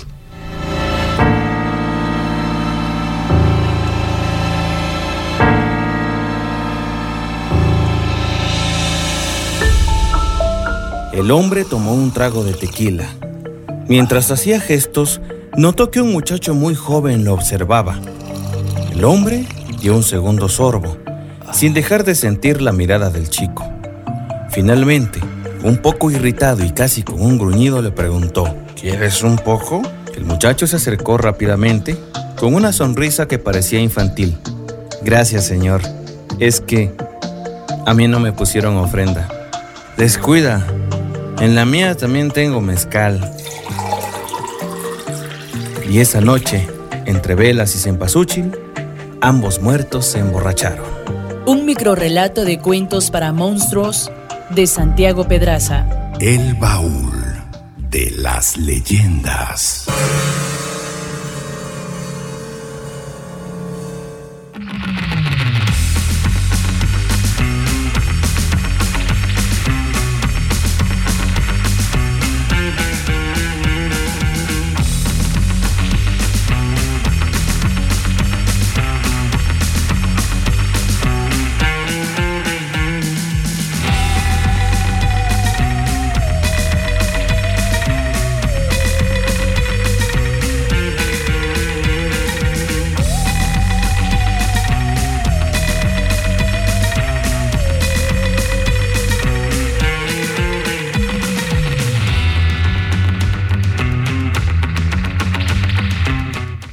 Vaya que se han generado comentarios eh, después eh, de todas estas historias que hemos estado contando, bueno, que hemos escuchado en voz eh, de la gente que las vive, que las ha vivido. Y yo creo que esto es lo más relevante y lo más importante, Ita, Pedro. Así es, el hecho de ver este intercambio de historias que se está generando en el chat aquí en, en la transmisión en Facebook, aquí en vivo, me parece bien interesante. Y también hay, hay, hay gente de diferentes lugares. Por ejemplo, Dagoberto Castro nos dice, en la Mixteca de la costa oaxaqueña, el rayo que cae en forma de lagartija es el nahual de una persona que heredó el poder del dios de la lluvia y por lo tanto se puede transformar en rayo y manipular el tiempo. ¿Qué tal? Vaya, vaya ¿Qué tal? historia. ¿Qué tal con ese dato? Entonces, así como él, varias personas nos están compartiendo. Por ejemplo, Eduardo Morrison nos dice, en San Simón Almolongas, igual hay varios veneros, e, e igual dicen que hay una serpiente de agua. ¿No? También. eh, nos dice Mauro Hernández, nosotros la vimos, la nube muy negra, y sí mató a una señora. Ah, caray. O sea, hay cosas bien interesantes, bien curiosas y que, que dices que qué, ¿no? Entonces, esto nos comprueba que no solamente nosotros andamos ahí diciendo cosas, no, no, no, la gente también sabe que esto es real, que esto existe y qué maravilloso que se genere este intercambio de, de pues, de historias aquí. Que, que podamos ser testigos de eso para nosotros es, es bien, bien importante, bien maravilloso. Y, y bueno, mandamos saludos a toda la gente que nos está escribiendo Oye, quiero enviar un mensaje, muy- un saludo muy especial a Naye, a mi querida amiga Naye, nuestra querida amiga Naye, que nos está escuchando. Eh, de verdad que agradecemos mucho porque ella ha compartido también nuestro, nuestro contenido y también queremos eh, ser recíprocos. Invitamos a, a seguir a Naye a toda madre en redes sociales. Es eh, de verdad una gran generadora de contenidos del estado de Oaxaca, le enviamos un abrazo. Y justamente nos preguntaba, bueno, nos dice cómo este, la culebra cayó encima de la señora o cómo la mató o qué fue lo que sucedió. Bueno, la verdad es que esto ya es lo que nos comentan. Este dato no lo teníamos como tal. Eh, lo que sí nos mencionan es que también una persona murió a los, eh, bueno, a los pocos días en Barranca Larga, ¿no? Que es una comunidad que está muy cercana. De hecho, pues está eh, prácticamente colindante a, la, a, la, lobera. Entonces, pues bueno, siguen quedando este tipo de, de, situaciones, ¿no? Este tipo de mitos, este tipo de cosas que, que por lo menos nos dejan pensando que es lo que sucede con, con, eh, todas estas eh, historias, las cuales la gente sigue contando. Y bueno, más allá contando, porque ya no es algo que haya sucedido hace años, ¿no? O no es algo que, que sí, viene de generación en generación, pero es algo que sigue sucediendo en Oaxaca. Así es, que importante preservar todas estas, eh, pues mantenerlas y también mantenerlas por escrito, pasarla a otras generaciones. Y les recordamos que todavía está activa la convocatoria que hicimos para que envíen sus leyendas. Muchas gracias a quienes ya enviaron sus leyendas. Estamos en ello, estamos revisando ya los textos, eh, eh, pues ya leyéndolos y maravillándonos de lo que nos comparten. Recuerden que todavía pueden participar, así que envíen su texto envíen por ya favor. Ya nos han enviado algunos, ¿no? Sí, ya nos han enviado algunos, así que si usted tiene uno ahí por ahí guardado y no se decide, es el momento de enviarlo, por favor. Sí, es el momento de enviarlo. Ojalá pues eh, nos puedan echar la mano, nos puedan hacer el favor de pues eh, mandar eh, justamente los los textos, ¿no? De mandar esta convocatoria que hemos hecho de que nos manden, nos escriban leyendas y bueno, las mejores van a ser premiadas, las tres mejores y eh, también la mejor de todas va a ser ficcionada. A través eh, del baúl de las leyendas se va a crear una, una, leyenda, una ficción sonora en torno a lo que, a lo que nos eh, compartan. Si nos quedamos por ahí en silencio de repente, pues espérenos un ratito, ¿no? No, no pasa absolutamente nada. De, de, pronto, sobre todo en el corte, se nos queda en silencio un ratito el, el, programa, pero, pero bueno, estamos de vuelta de inmediato. Aquí estamos, no los abandonamos. No nos vamos. Eh, pues eh, si quieren nos vamos de una vez con, con eh, ficción. Tenemos todavía otra, otra historia. Otra historia. Pedro. También está ese de San Bernardo Chitla, una que se nos olvidó, la verdad, de poner y no la queremos dejar de lado, que es una de las leyendas que cuentan de cosas que han sucedido allí en esta población de, de Miahuatlán, en San Bernardo Chitla. Y Ita, Esperen, porque vi, la boca abierta. Acabo de leer algo que me impresionó. Me, ahora sí que quedé impactada. Nos dice Jimena Méndez, en San Joaquín existe la leyenda de que en el bordo de la presa se enterró a una mujer como ofrenda a la culebra que estaba ahí. Ah, caray. ¿En qué San Joaquín? Por favor, dinos. Bueno. San Joaquín Ejutla. Es muy probable, ¿no? ¿Qué? Ay, ay, ay. Hay una presa, de hecho, hay una presa que alimenta el río de Cuapa. Esta es una presa que se le conoció como la presa del arrogante, que está ubicada entre eh, tres ejidos, que es el ejido de Jotla de Crespo, el ejido de Taniche y el ejido de San Miguel, precisamente entre los límites de San Miguel, de Taniche y de San Joaquín, es alimentada por el río de Cuapa. Es una presa que ya quedó en desuso desde hace muchos, muchos años. Estamos hablando que existen documentos desde los años, no sé si 30 o 40. Si se refiere a esa presa, pues hay un bordo ahí todavía que pues existe. Habría que ir, ¿no? y aparte hay otra más adelante, ¿eh? hay otra, por este rumbo había varias presas. Si te fueras por el camino de San Miguel, hay otro lugar más adelante donde también existe otra presa que ya no está en funciones. Ahí está el dato. Que nos platiquen cuáles de estas dos que nos acaba de decir Pedro Romero, que sacó días en geografía. El señor Pedro Romero, súper conocedor de su territorio. Me encanta, me encanta eso.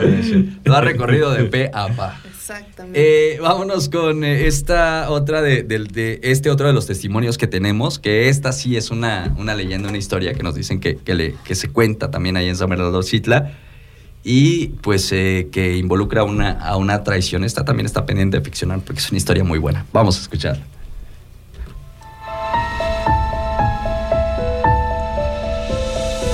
Hay una historia de que unas personas del pueblo vecino este, se fue a trabajar a Estados Unidos. Tenía a este, sus padres y un hermano, pero dejó a la esposa con, el, con sus papás y ahí vivía el hermano. Entonces el, el hermano pues se metió con la esposa de él. Y él no sabía, sino cuando vino dice que el, el hermano lo invitó a, de cacería al cerro que está allá enfrente. Y ahí este, lo empujó en un, en un hoyo que está ahí y, el muchacho pues se desapareció y el otro se regresó a su casa, se fue. Cuando llegó a su casa le preguntó a la mamá, ¿dónde está tu hermano? Y él le dijo, pues ya se vino mamá, no sé, él se vino adelante y me dejó, pero él ya sabía lo que había hecho.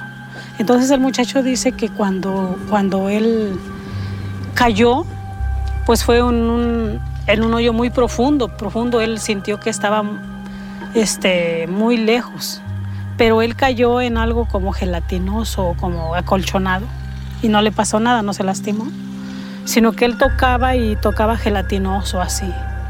Y ya le dijo una voz, porque está oscuro, dice, él no vio nada. No temas, dice, este, yo no te voy a hacer nada. ¿Sabes por qué estás aquí? Le dijo el muchacho, no, dice, pero sí tenía miedo, ¿no? Y le dijo, no, dice, ¿quién es usted y qué es usted? Y le dijo, no te puedo decir quién soy ni qué soy. Solo sé, dice, que tu hermano te empujó aquí porque él ya lo venía planeando de tiempo. Y le dijo, ¿y usted qué va a hacer conmigo? Dice, yo no te voy a hacer nada, pero él te echó para que yo te coma, pero yo no te voy a comer a ti. Voy a respetar tu vida a cambio de que tú me des la vida de ese traidor, dice, y de, de tu esposa, porque los dos tienen sus que veres. Le dijo el muchacho, pues, no, no lo sabía. Dice, sí, así, así lo es, por eso es que él te puso aquí para que nunca salgas y se quede con tu esposa pero vamos a hacer un cambio, dice tú, y ya mero viene la fiesta que me hacen, dice aquí, el miércoles de ceniza me hacen una comida, me hacen mi fiesta, es la comida que a mí me gusta, y este, tú vas a salir en el pozo, dice, que está abajo de los sabinos. Dice, nadie se va a dar cuenta que tú vas a salir, pero tú vas a salir ese día para que nadie se dé cuenta, te vas a mezclar en los demás y nadie se va a dar cuenta. Solo así puedes salir. Tú espérate, dice, y, y para ti va a ser como si fuera mañana, dice. Pero faltaba como un mes o algo así. Y para el muchacho dice que fue como al otro día. Él sintió que fue así. Sino, y le dijo, ¿y qué voy a hacer? Dice, a cambio de que no me coma. Dice, cuando llegues a tu casa, le vas a, vas a llegar y vas a decirle a tu mamá que tienes mucha sed. Y ya las garrafas no van a tener agua. Yo me encargo de que no tengan agua. Y tú llegues con sed y le dices a tu hermano y a tu esposa que por favor te acompañen al, al nacimiento, dice, a traer agua. Y los llevas. Dice ahí, tú les dices que llenen los garrafones en lo que tú a ver qué inventas, a qué vas. Y te, me quitas de ahí, y me los dejas ahí que llenen las, los garrafones. Pero tú te quitas. Dice, si lo haces así, te respeto la vida. Y le dijo él que sí. Dice, porque ellos no merecen vivir, te están traicionando.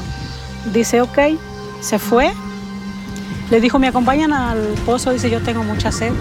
Dice, allí hay agua, hermano. Dice, a ver, tráeme un poquito y no encontraba agua en ninguna parte. Le dijo, no, dice, no hay, pero qué raro, dice, si estaban llenos los garrafones. Dice, pues yo quiero agua. Dice, bueno, vamos, dice, los tres al pozo, dice, a traer agua. Y se fueron y le dice, ¿por qué no llenan los garrafones? Dice, y yo voy a, a este, acá tantito, dice, al arbolito allá. Dice, ok, dice, este, ellos se quedaron llenando los garrafones. Y como a la media hora regresó y dice que el agua estaba toda revolcada, llena de lodo, salían burbujas y los garrafones estaban llenos de agua limpia, pues, pero ya la demás estaba alborotada el agua. Y agarró sus garrafones y él se fue. Llegó y le dijo a la mamá, dice, mamá, dice, aquí traigo el agua. Dice, ¿y tu hermano con tu esposa? No sé, mamá, dice, no sé qué. Dice, yo cuando llegué, dice, yo fui a hacer una necesidad y cuando llegué no estaban. Solo estaban los garrafones llenos, pero ellos no estaban los dos. Ah, dice, pues se largaron porque tu, tu hermano andaba con tu esposa, mi hijo, y a mí me daba pena decírtelo, dice, pero así lo hicieron. se largaron, dice entonces juntos. Dice, pues yo creo sí, mamá, pero no te preocupes, dice, ya que sean felices donde se fueron, dice. Llegó y pues ya así fue la historia de que yo les puedo contar.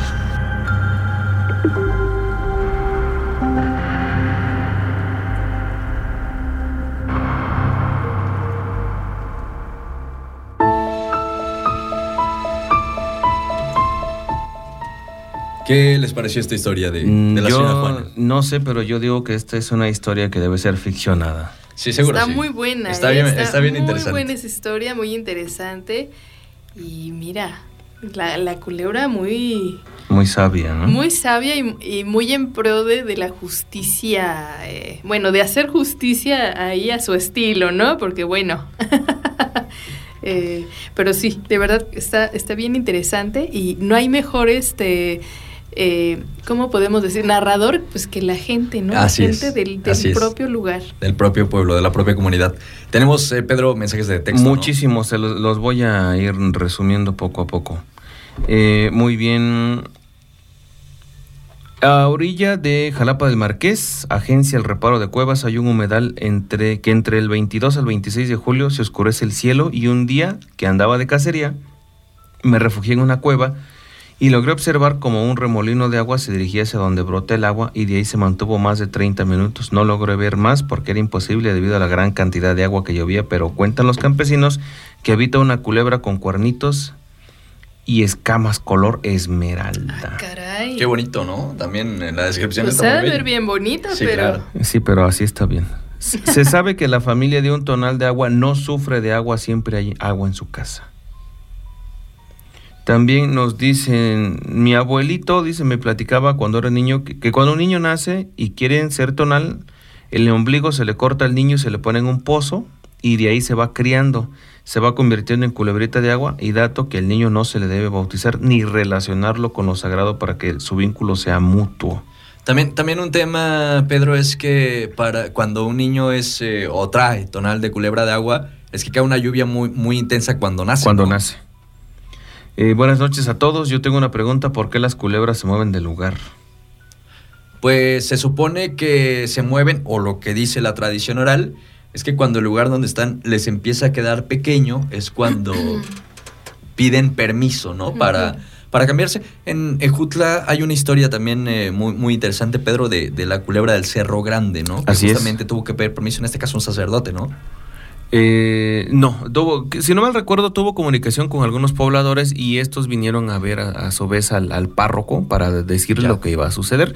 Entonces, la historia dice que el párroco subió hasta el cerro para pusieron una cruz, ¿no? pusieron Para una evitar que cruz se para moviera. evitar que se moviera porque pues causaría la destrucción de, De todo el pueblo. ¿no? de todo el pueblo.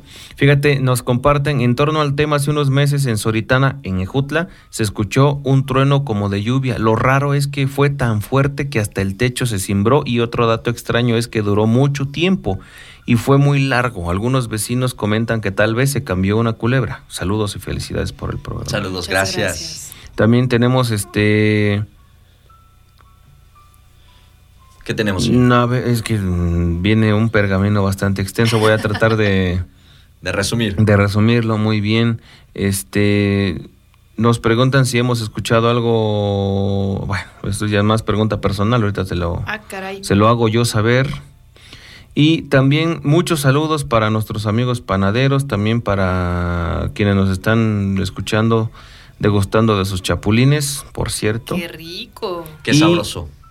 Muy bien, es- nos comentan de que hace poco comentaban que había una culebra de agua en unos terrenos muy cercas, muy cerca, dice de acá de Jutla.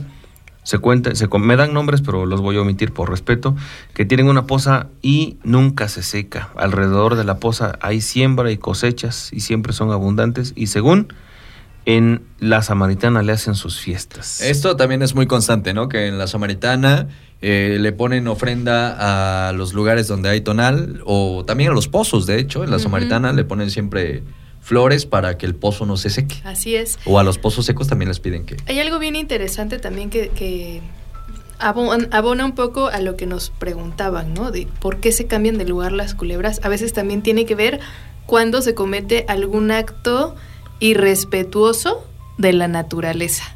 cuando se, com- se ah, eh, pues sí, cuando se comete algún, ya sea eh, que se contamine, que la gente se pelee. Me decía una señora de San, ay, ¿dónde es ahí? Francisco Logueche, que hay una, cuentan ellos que hay una sirena. Eh, pero no es una sirena como la de Disney, que, que luego tenemos ese, ese referente de la imagen, ¿no? O sea, es algo que se parece mucho a una culebra de agua, pero es una sirena. Y eh, nos dice que ahí la gente evita a toda costa los enfrentamientos. Evita a toda costa pelearse. ¿Por qué? Porque si se pelean, la sirena se va y con ella todo el agua. Pues esto está muy bello, ¿no? Y, y justamente es lo que sucede en muchas poblaciones. Eh, incluso recordemos el tema de... eh, híjole, esta población tampoco me acuerdo. Eh, de, un poquito después de, de San José del Pacífico es... eh, San Sebastián, Riondo, no, algo. no, no, no, no, no. Creo que estabas yendo ahí, mi querida Aita. Por allá andamos. Por allá andabas, sí, efectivamente. Bueno, se me fue el nombre de la población, pero donde dicen que justamente que, que se pide, ¿no? En este caso al rayo, que haya agua para las cosechas, pero si tú abusas, si tú cosechas de más, si tú empiezas a ambicionar cosas, el rayo no te va a dar la lluvia y al contrario, te puede castigar, te puede caer el rayo, ¿no? Entonces, estas leyendas son bien bellas porque justamente, como lo escuchábamos con, con este tema de, hay una justicia muy importante por parte de estos entes, ¿no? Así que es. bueno, es- eso también eh, yo creo que es un tema bien interesante. Bueno, eh, ya no tenemos eh, algún eh, comentario en eh, Facebook, nos vamos de una vez con la leyenda. Solo quería mandar rapidísimos saludos a mi compañero Alba Ríos de la. Saludos. Un saludo que nos escucha en San Felipe, en San Felipe, perdón, a Cir Hernández Medina, a Maura Hernández, a Nati Santiago, a Leo AR, Moisés Fabián, Dagoberto Castro, que nos comenta también varias cosas, Pati Lutello, por supuesto. Y Naya Toda Madre también, Natividad Vázquez, Eduardo Morrison Espina, Cira Hernández y Girasoles nos dice, bueno, Girasoles dice aquí, eh, son, son Javier Martínez, Emanuel Beltrán, Ari Pachmaya. Ya no da tiempo de leer todos sus comentarios, pero Una bueno, sí los enorme. mencionamos. Muchas gracias por estar ahí. Pues eh, nos vamos en este momento con eh, el momento cumbre de la noche. Vamos a escuchar una ficción sonora. Hemos tenido ya varias sobre tonales, por eso quisimos dar un eh, pequeño giro, señor Pedro Romero. Esta leyenda que es eh, justamente de Campeche, si no mal recuerdo. Del estado de Campeche. Que es eh, sobre la bruja del morro, ¿no? Un ichagú. Un ichagú. Un ichagú. Un, o un tonal que eh, perdió su forma humana y el animal controla. Ya no tiene el control el humano, tiene el control el animal y causa muchos destrozos. Para que vean que en otros eh, pueblos, en otras comunidades también se habla sobre el tema. Un abrazo y una felicitación a todos los actores y actrices que participaron. Alexei López, que escribió esta historia basada en la leyenda popular, por supuesto, de la bruja del morro. Al señor Pedro Romero, que hizo la ficción sonora, que hizo el diseño sonoro de esta obra de arte. Muchas gracias. Qué bárbaro, señor a Pedro. Romero. Qué bonito, qué bonito Aplausos es eh, vivir el baúl de las leyendas. Qué bonitas son estas fechas. Sí, muchas gracias a los actores y actrices que pusieron su talento para, pues, para eh, que esta ficción sonora, sonora se lograra. Eh, pero por supuesto a quien editó también, ¿no? Y, y bueno, también al público que siempre nos ayuda a expandir a la familia leyendera, a que cada vez seamos más. Gracias por ayudarnos a compartir nuestro trabajo. Muchas gracias por seguirnos nutriendo con estas historias que nos mandan tanto en comentarios como por inbox. Muchísimas gracias. Me está latiendo el corazoncito. E- es el programa más largo que hemos hecho en esta temporada. ¿eh? Así es. Oye, pero qué buen, qué Sí, buena qué buen tema, qué buen tema. la de Sí, hoy, la de esta buena. noche. Y la retroalimentación, el feedback de la gente estuvo increíble. Sí. Y todavía tenemos, ¿no? Algunos eh, mensajillos rápidamente. Sí, antes de bastantes. despedirnos. Bastantes. Buenas noches, espero algún día puedan tener conversación con el señor Alberto. Luis tiene muchas experiencias leyenderas que él vivió, nadie se los contó. Ah, Vivencias que él ha tenido, vio los duendes, se lo llevó a la Matlacigua. Échenos el dato. El, silbido del diablo, vio el perro negro. y muchas más. También nos dicen, mi tío hace tiempo le trajeron una culebrita y vive en su pozo, ahora ya es, Ay, caray. ahora ya es culebra grande, pero agua nunca le falta al pozo. ¿Qué? ¿Qué? Que nos invita a constatar eso, ¿no? a Oye, echar un pues que videillo nos, de ahí. que nos invite, por favor. Nos mandaron una historia acá, yo creo que es este bastante larga también. En San Agustín, Los Sicha es otro lugar que se sabe que se respeta la culebra de agua, al igual que en San Juan, San Juan Cotzocón, en Mijes y en Tlahuitoltepec hacen gran fiesta la culebra, hacen ofrendas y celebran grandes festividades. Además, eh, entrega de presentes previos a los inicios de cultivo. Un pequeño aporte por, eh, por parte de la amistad que brindan los amigos de la Sierra Mije. También eh, nos enviaron una leyenda en PDF, ahorita la vamos a compartir. Muchas gracias. Ah, debe de ser de la convocatoria, ¿no? Muchísimas gracias a todas las personas que han enviado leyendas. Ya les estamos dando una leída para ir seleccionando. Muchas gracias por eh, pues contribuir a esta convocatoria. Saludo también a la maestra Nancy de Ocotlán, que de hecho, eh, nada más para que chequen el dato, convocó a sus alumnas y alumnos para sacar, eh, para seleccionar algunas leyendas para mandar esta convocatoria. Uy, qué genial. En la, Muchísimos saludos. en la secundaria técnica, no recuerdo el número, perdón, pero, pero, de Ocotlán. Ocotlán. Pero a la Ocotlán. maestra Nancy, muchísimas gracias. Gracias. Gran aliada entonces del baúl. Saludos, dice chicos de Patilute. Yo les comparto cómo voy llegando a casi a casa. Bueno, ya hace un buen rato. ¿Quién como tú? ¿Quién como tú que llevas para tu casa? Saludos para Coco Martínez que tenía a todo volumen la bocina en la Muchas cocina de gracias Crespo. por, por esa invaluable ayuda. También los felicito, muy buenas historias, los escuchamos en el llano Ejutla de Crespo, muchas gracias también.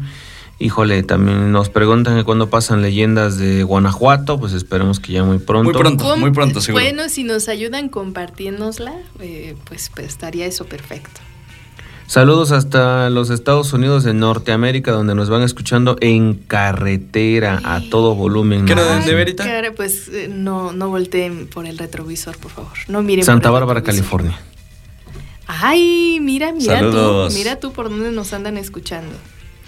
Mandamos, eh, bueno, no sé, todavía tiene mensajes, eh, compañero. No, ya se terminaron. Déjame enviar, déjame dar un dato nada más, este, Ita, por fin. Este, fíjate, nos dice Naye que eh, ella es, este, de hecho, originaria, o bueno, su familia es originaria del, del Vergel, una comunidad aquí del distrito de Jutla.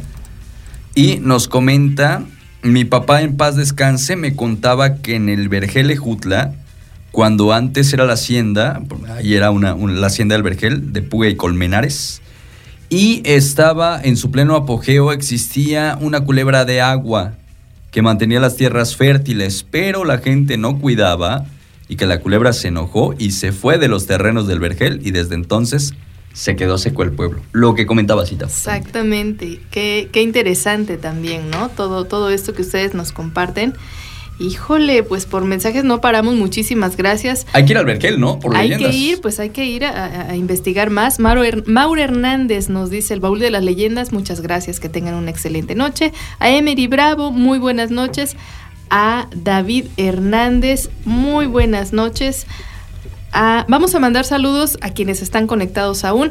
Eduardo Morrison Espina, Naya Toda Madre, Mauro Hernández, Emery Bravo, David Hernández, Nati Santiago, Siria Hernández, Aileen Hernán, ah, Arellanes, Patilu Tello, Gira- Girasoles La Inge, ahora sí la dije bien, Gabriel Jiménez Ramos, Carlos Valderas, Javier Martínez, Emanuel Beltrán García, Ari Pach Maya, Ani Medina Coronado, Jimena Méndez, Alex García Gómez y Ortiz Nayeli. Y nos dice a que Siria Hernández Medina nos dice que hay muchísimas leyendas, entonces iremos contigo para que nos las cuentes por Por favor.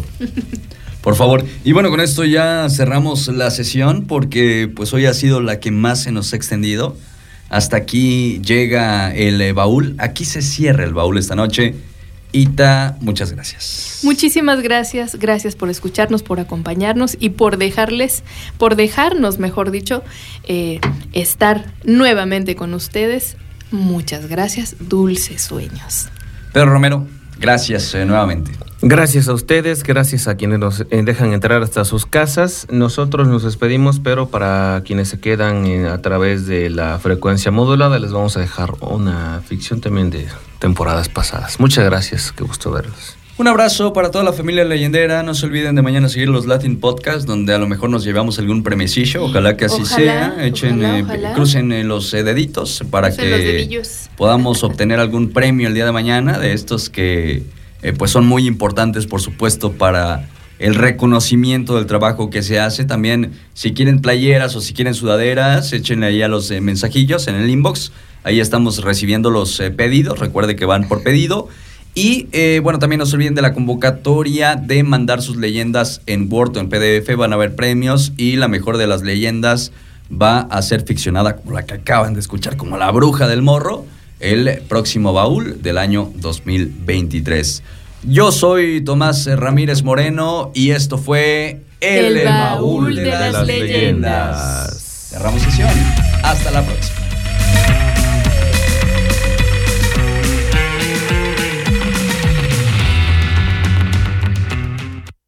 Por esta noche la sesión ha terminado. Esto fue El Baúl de las Leyendas.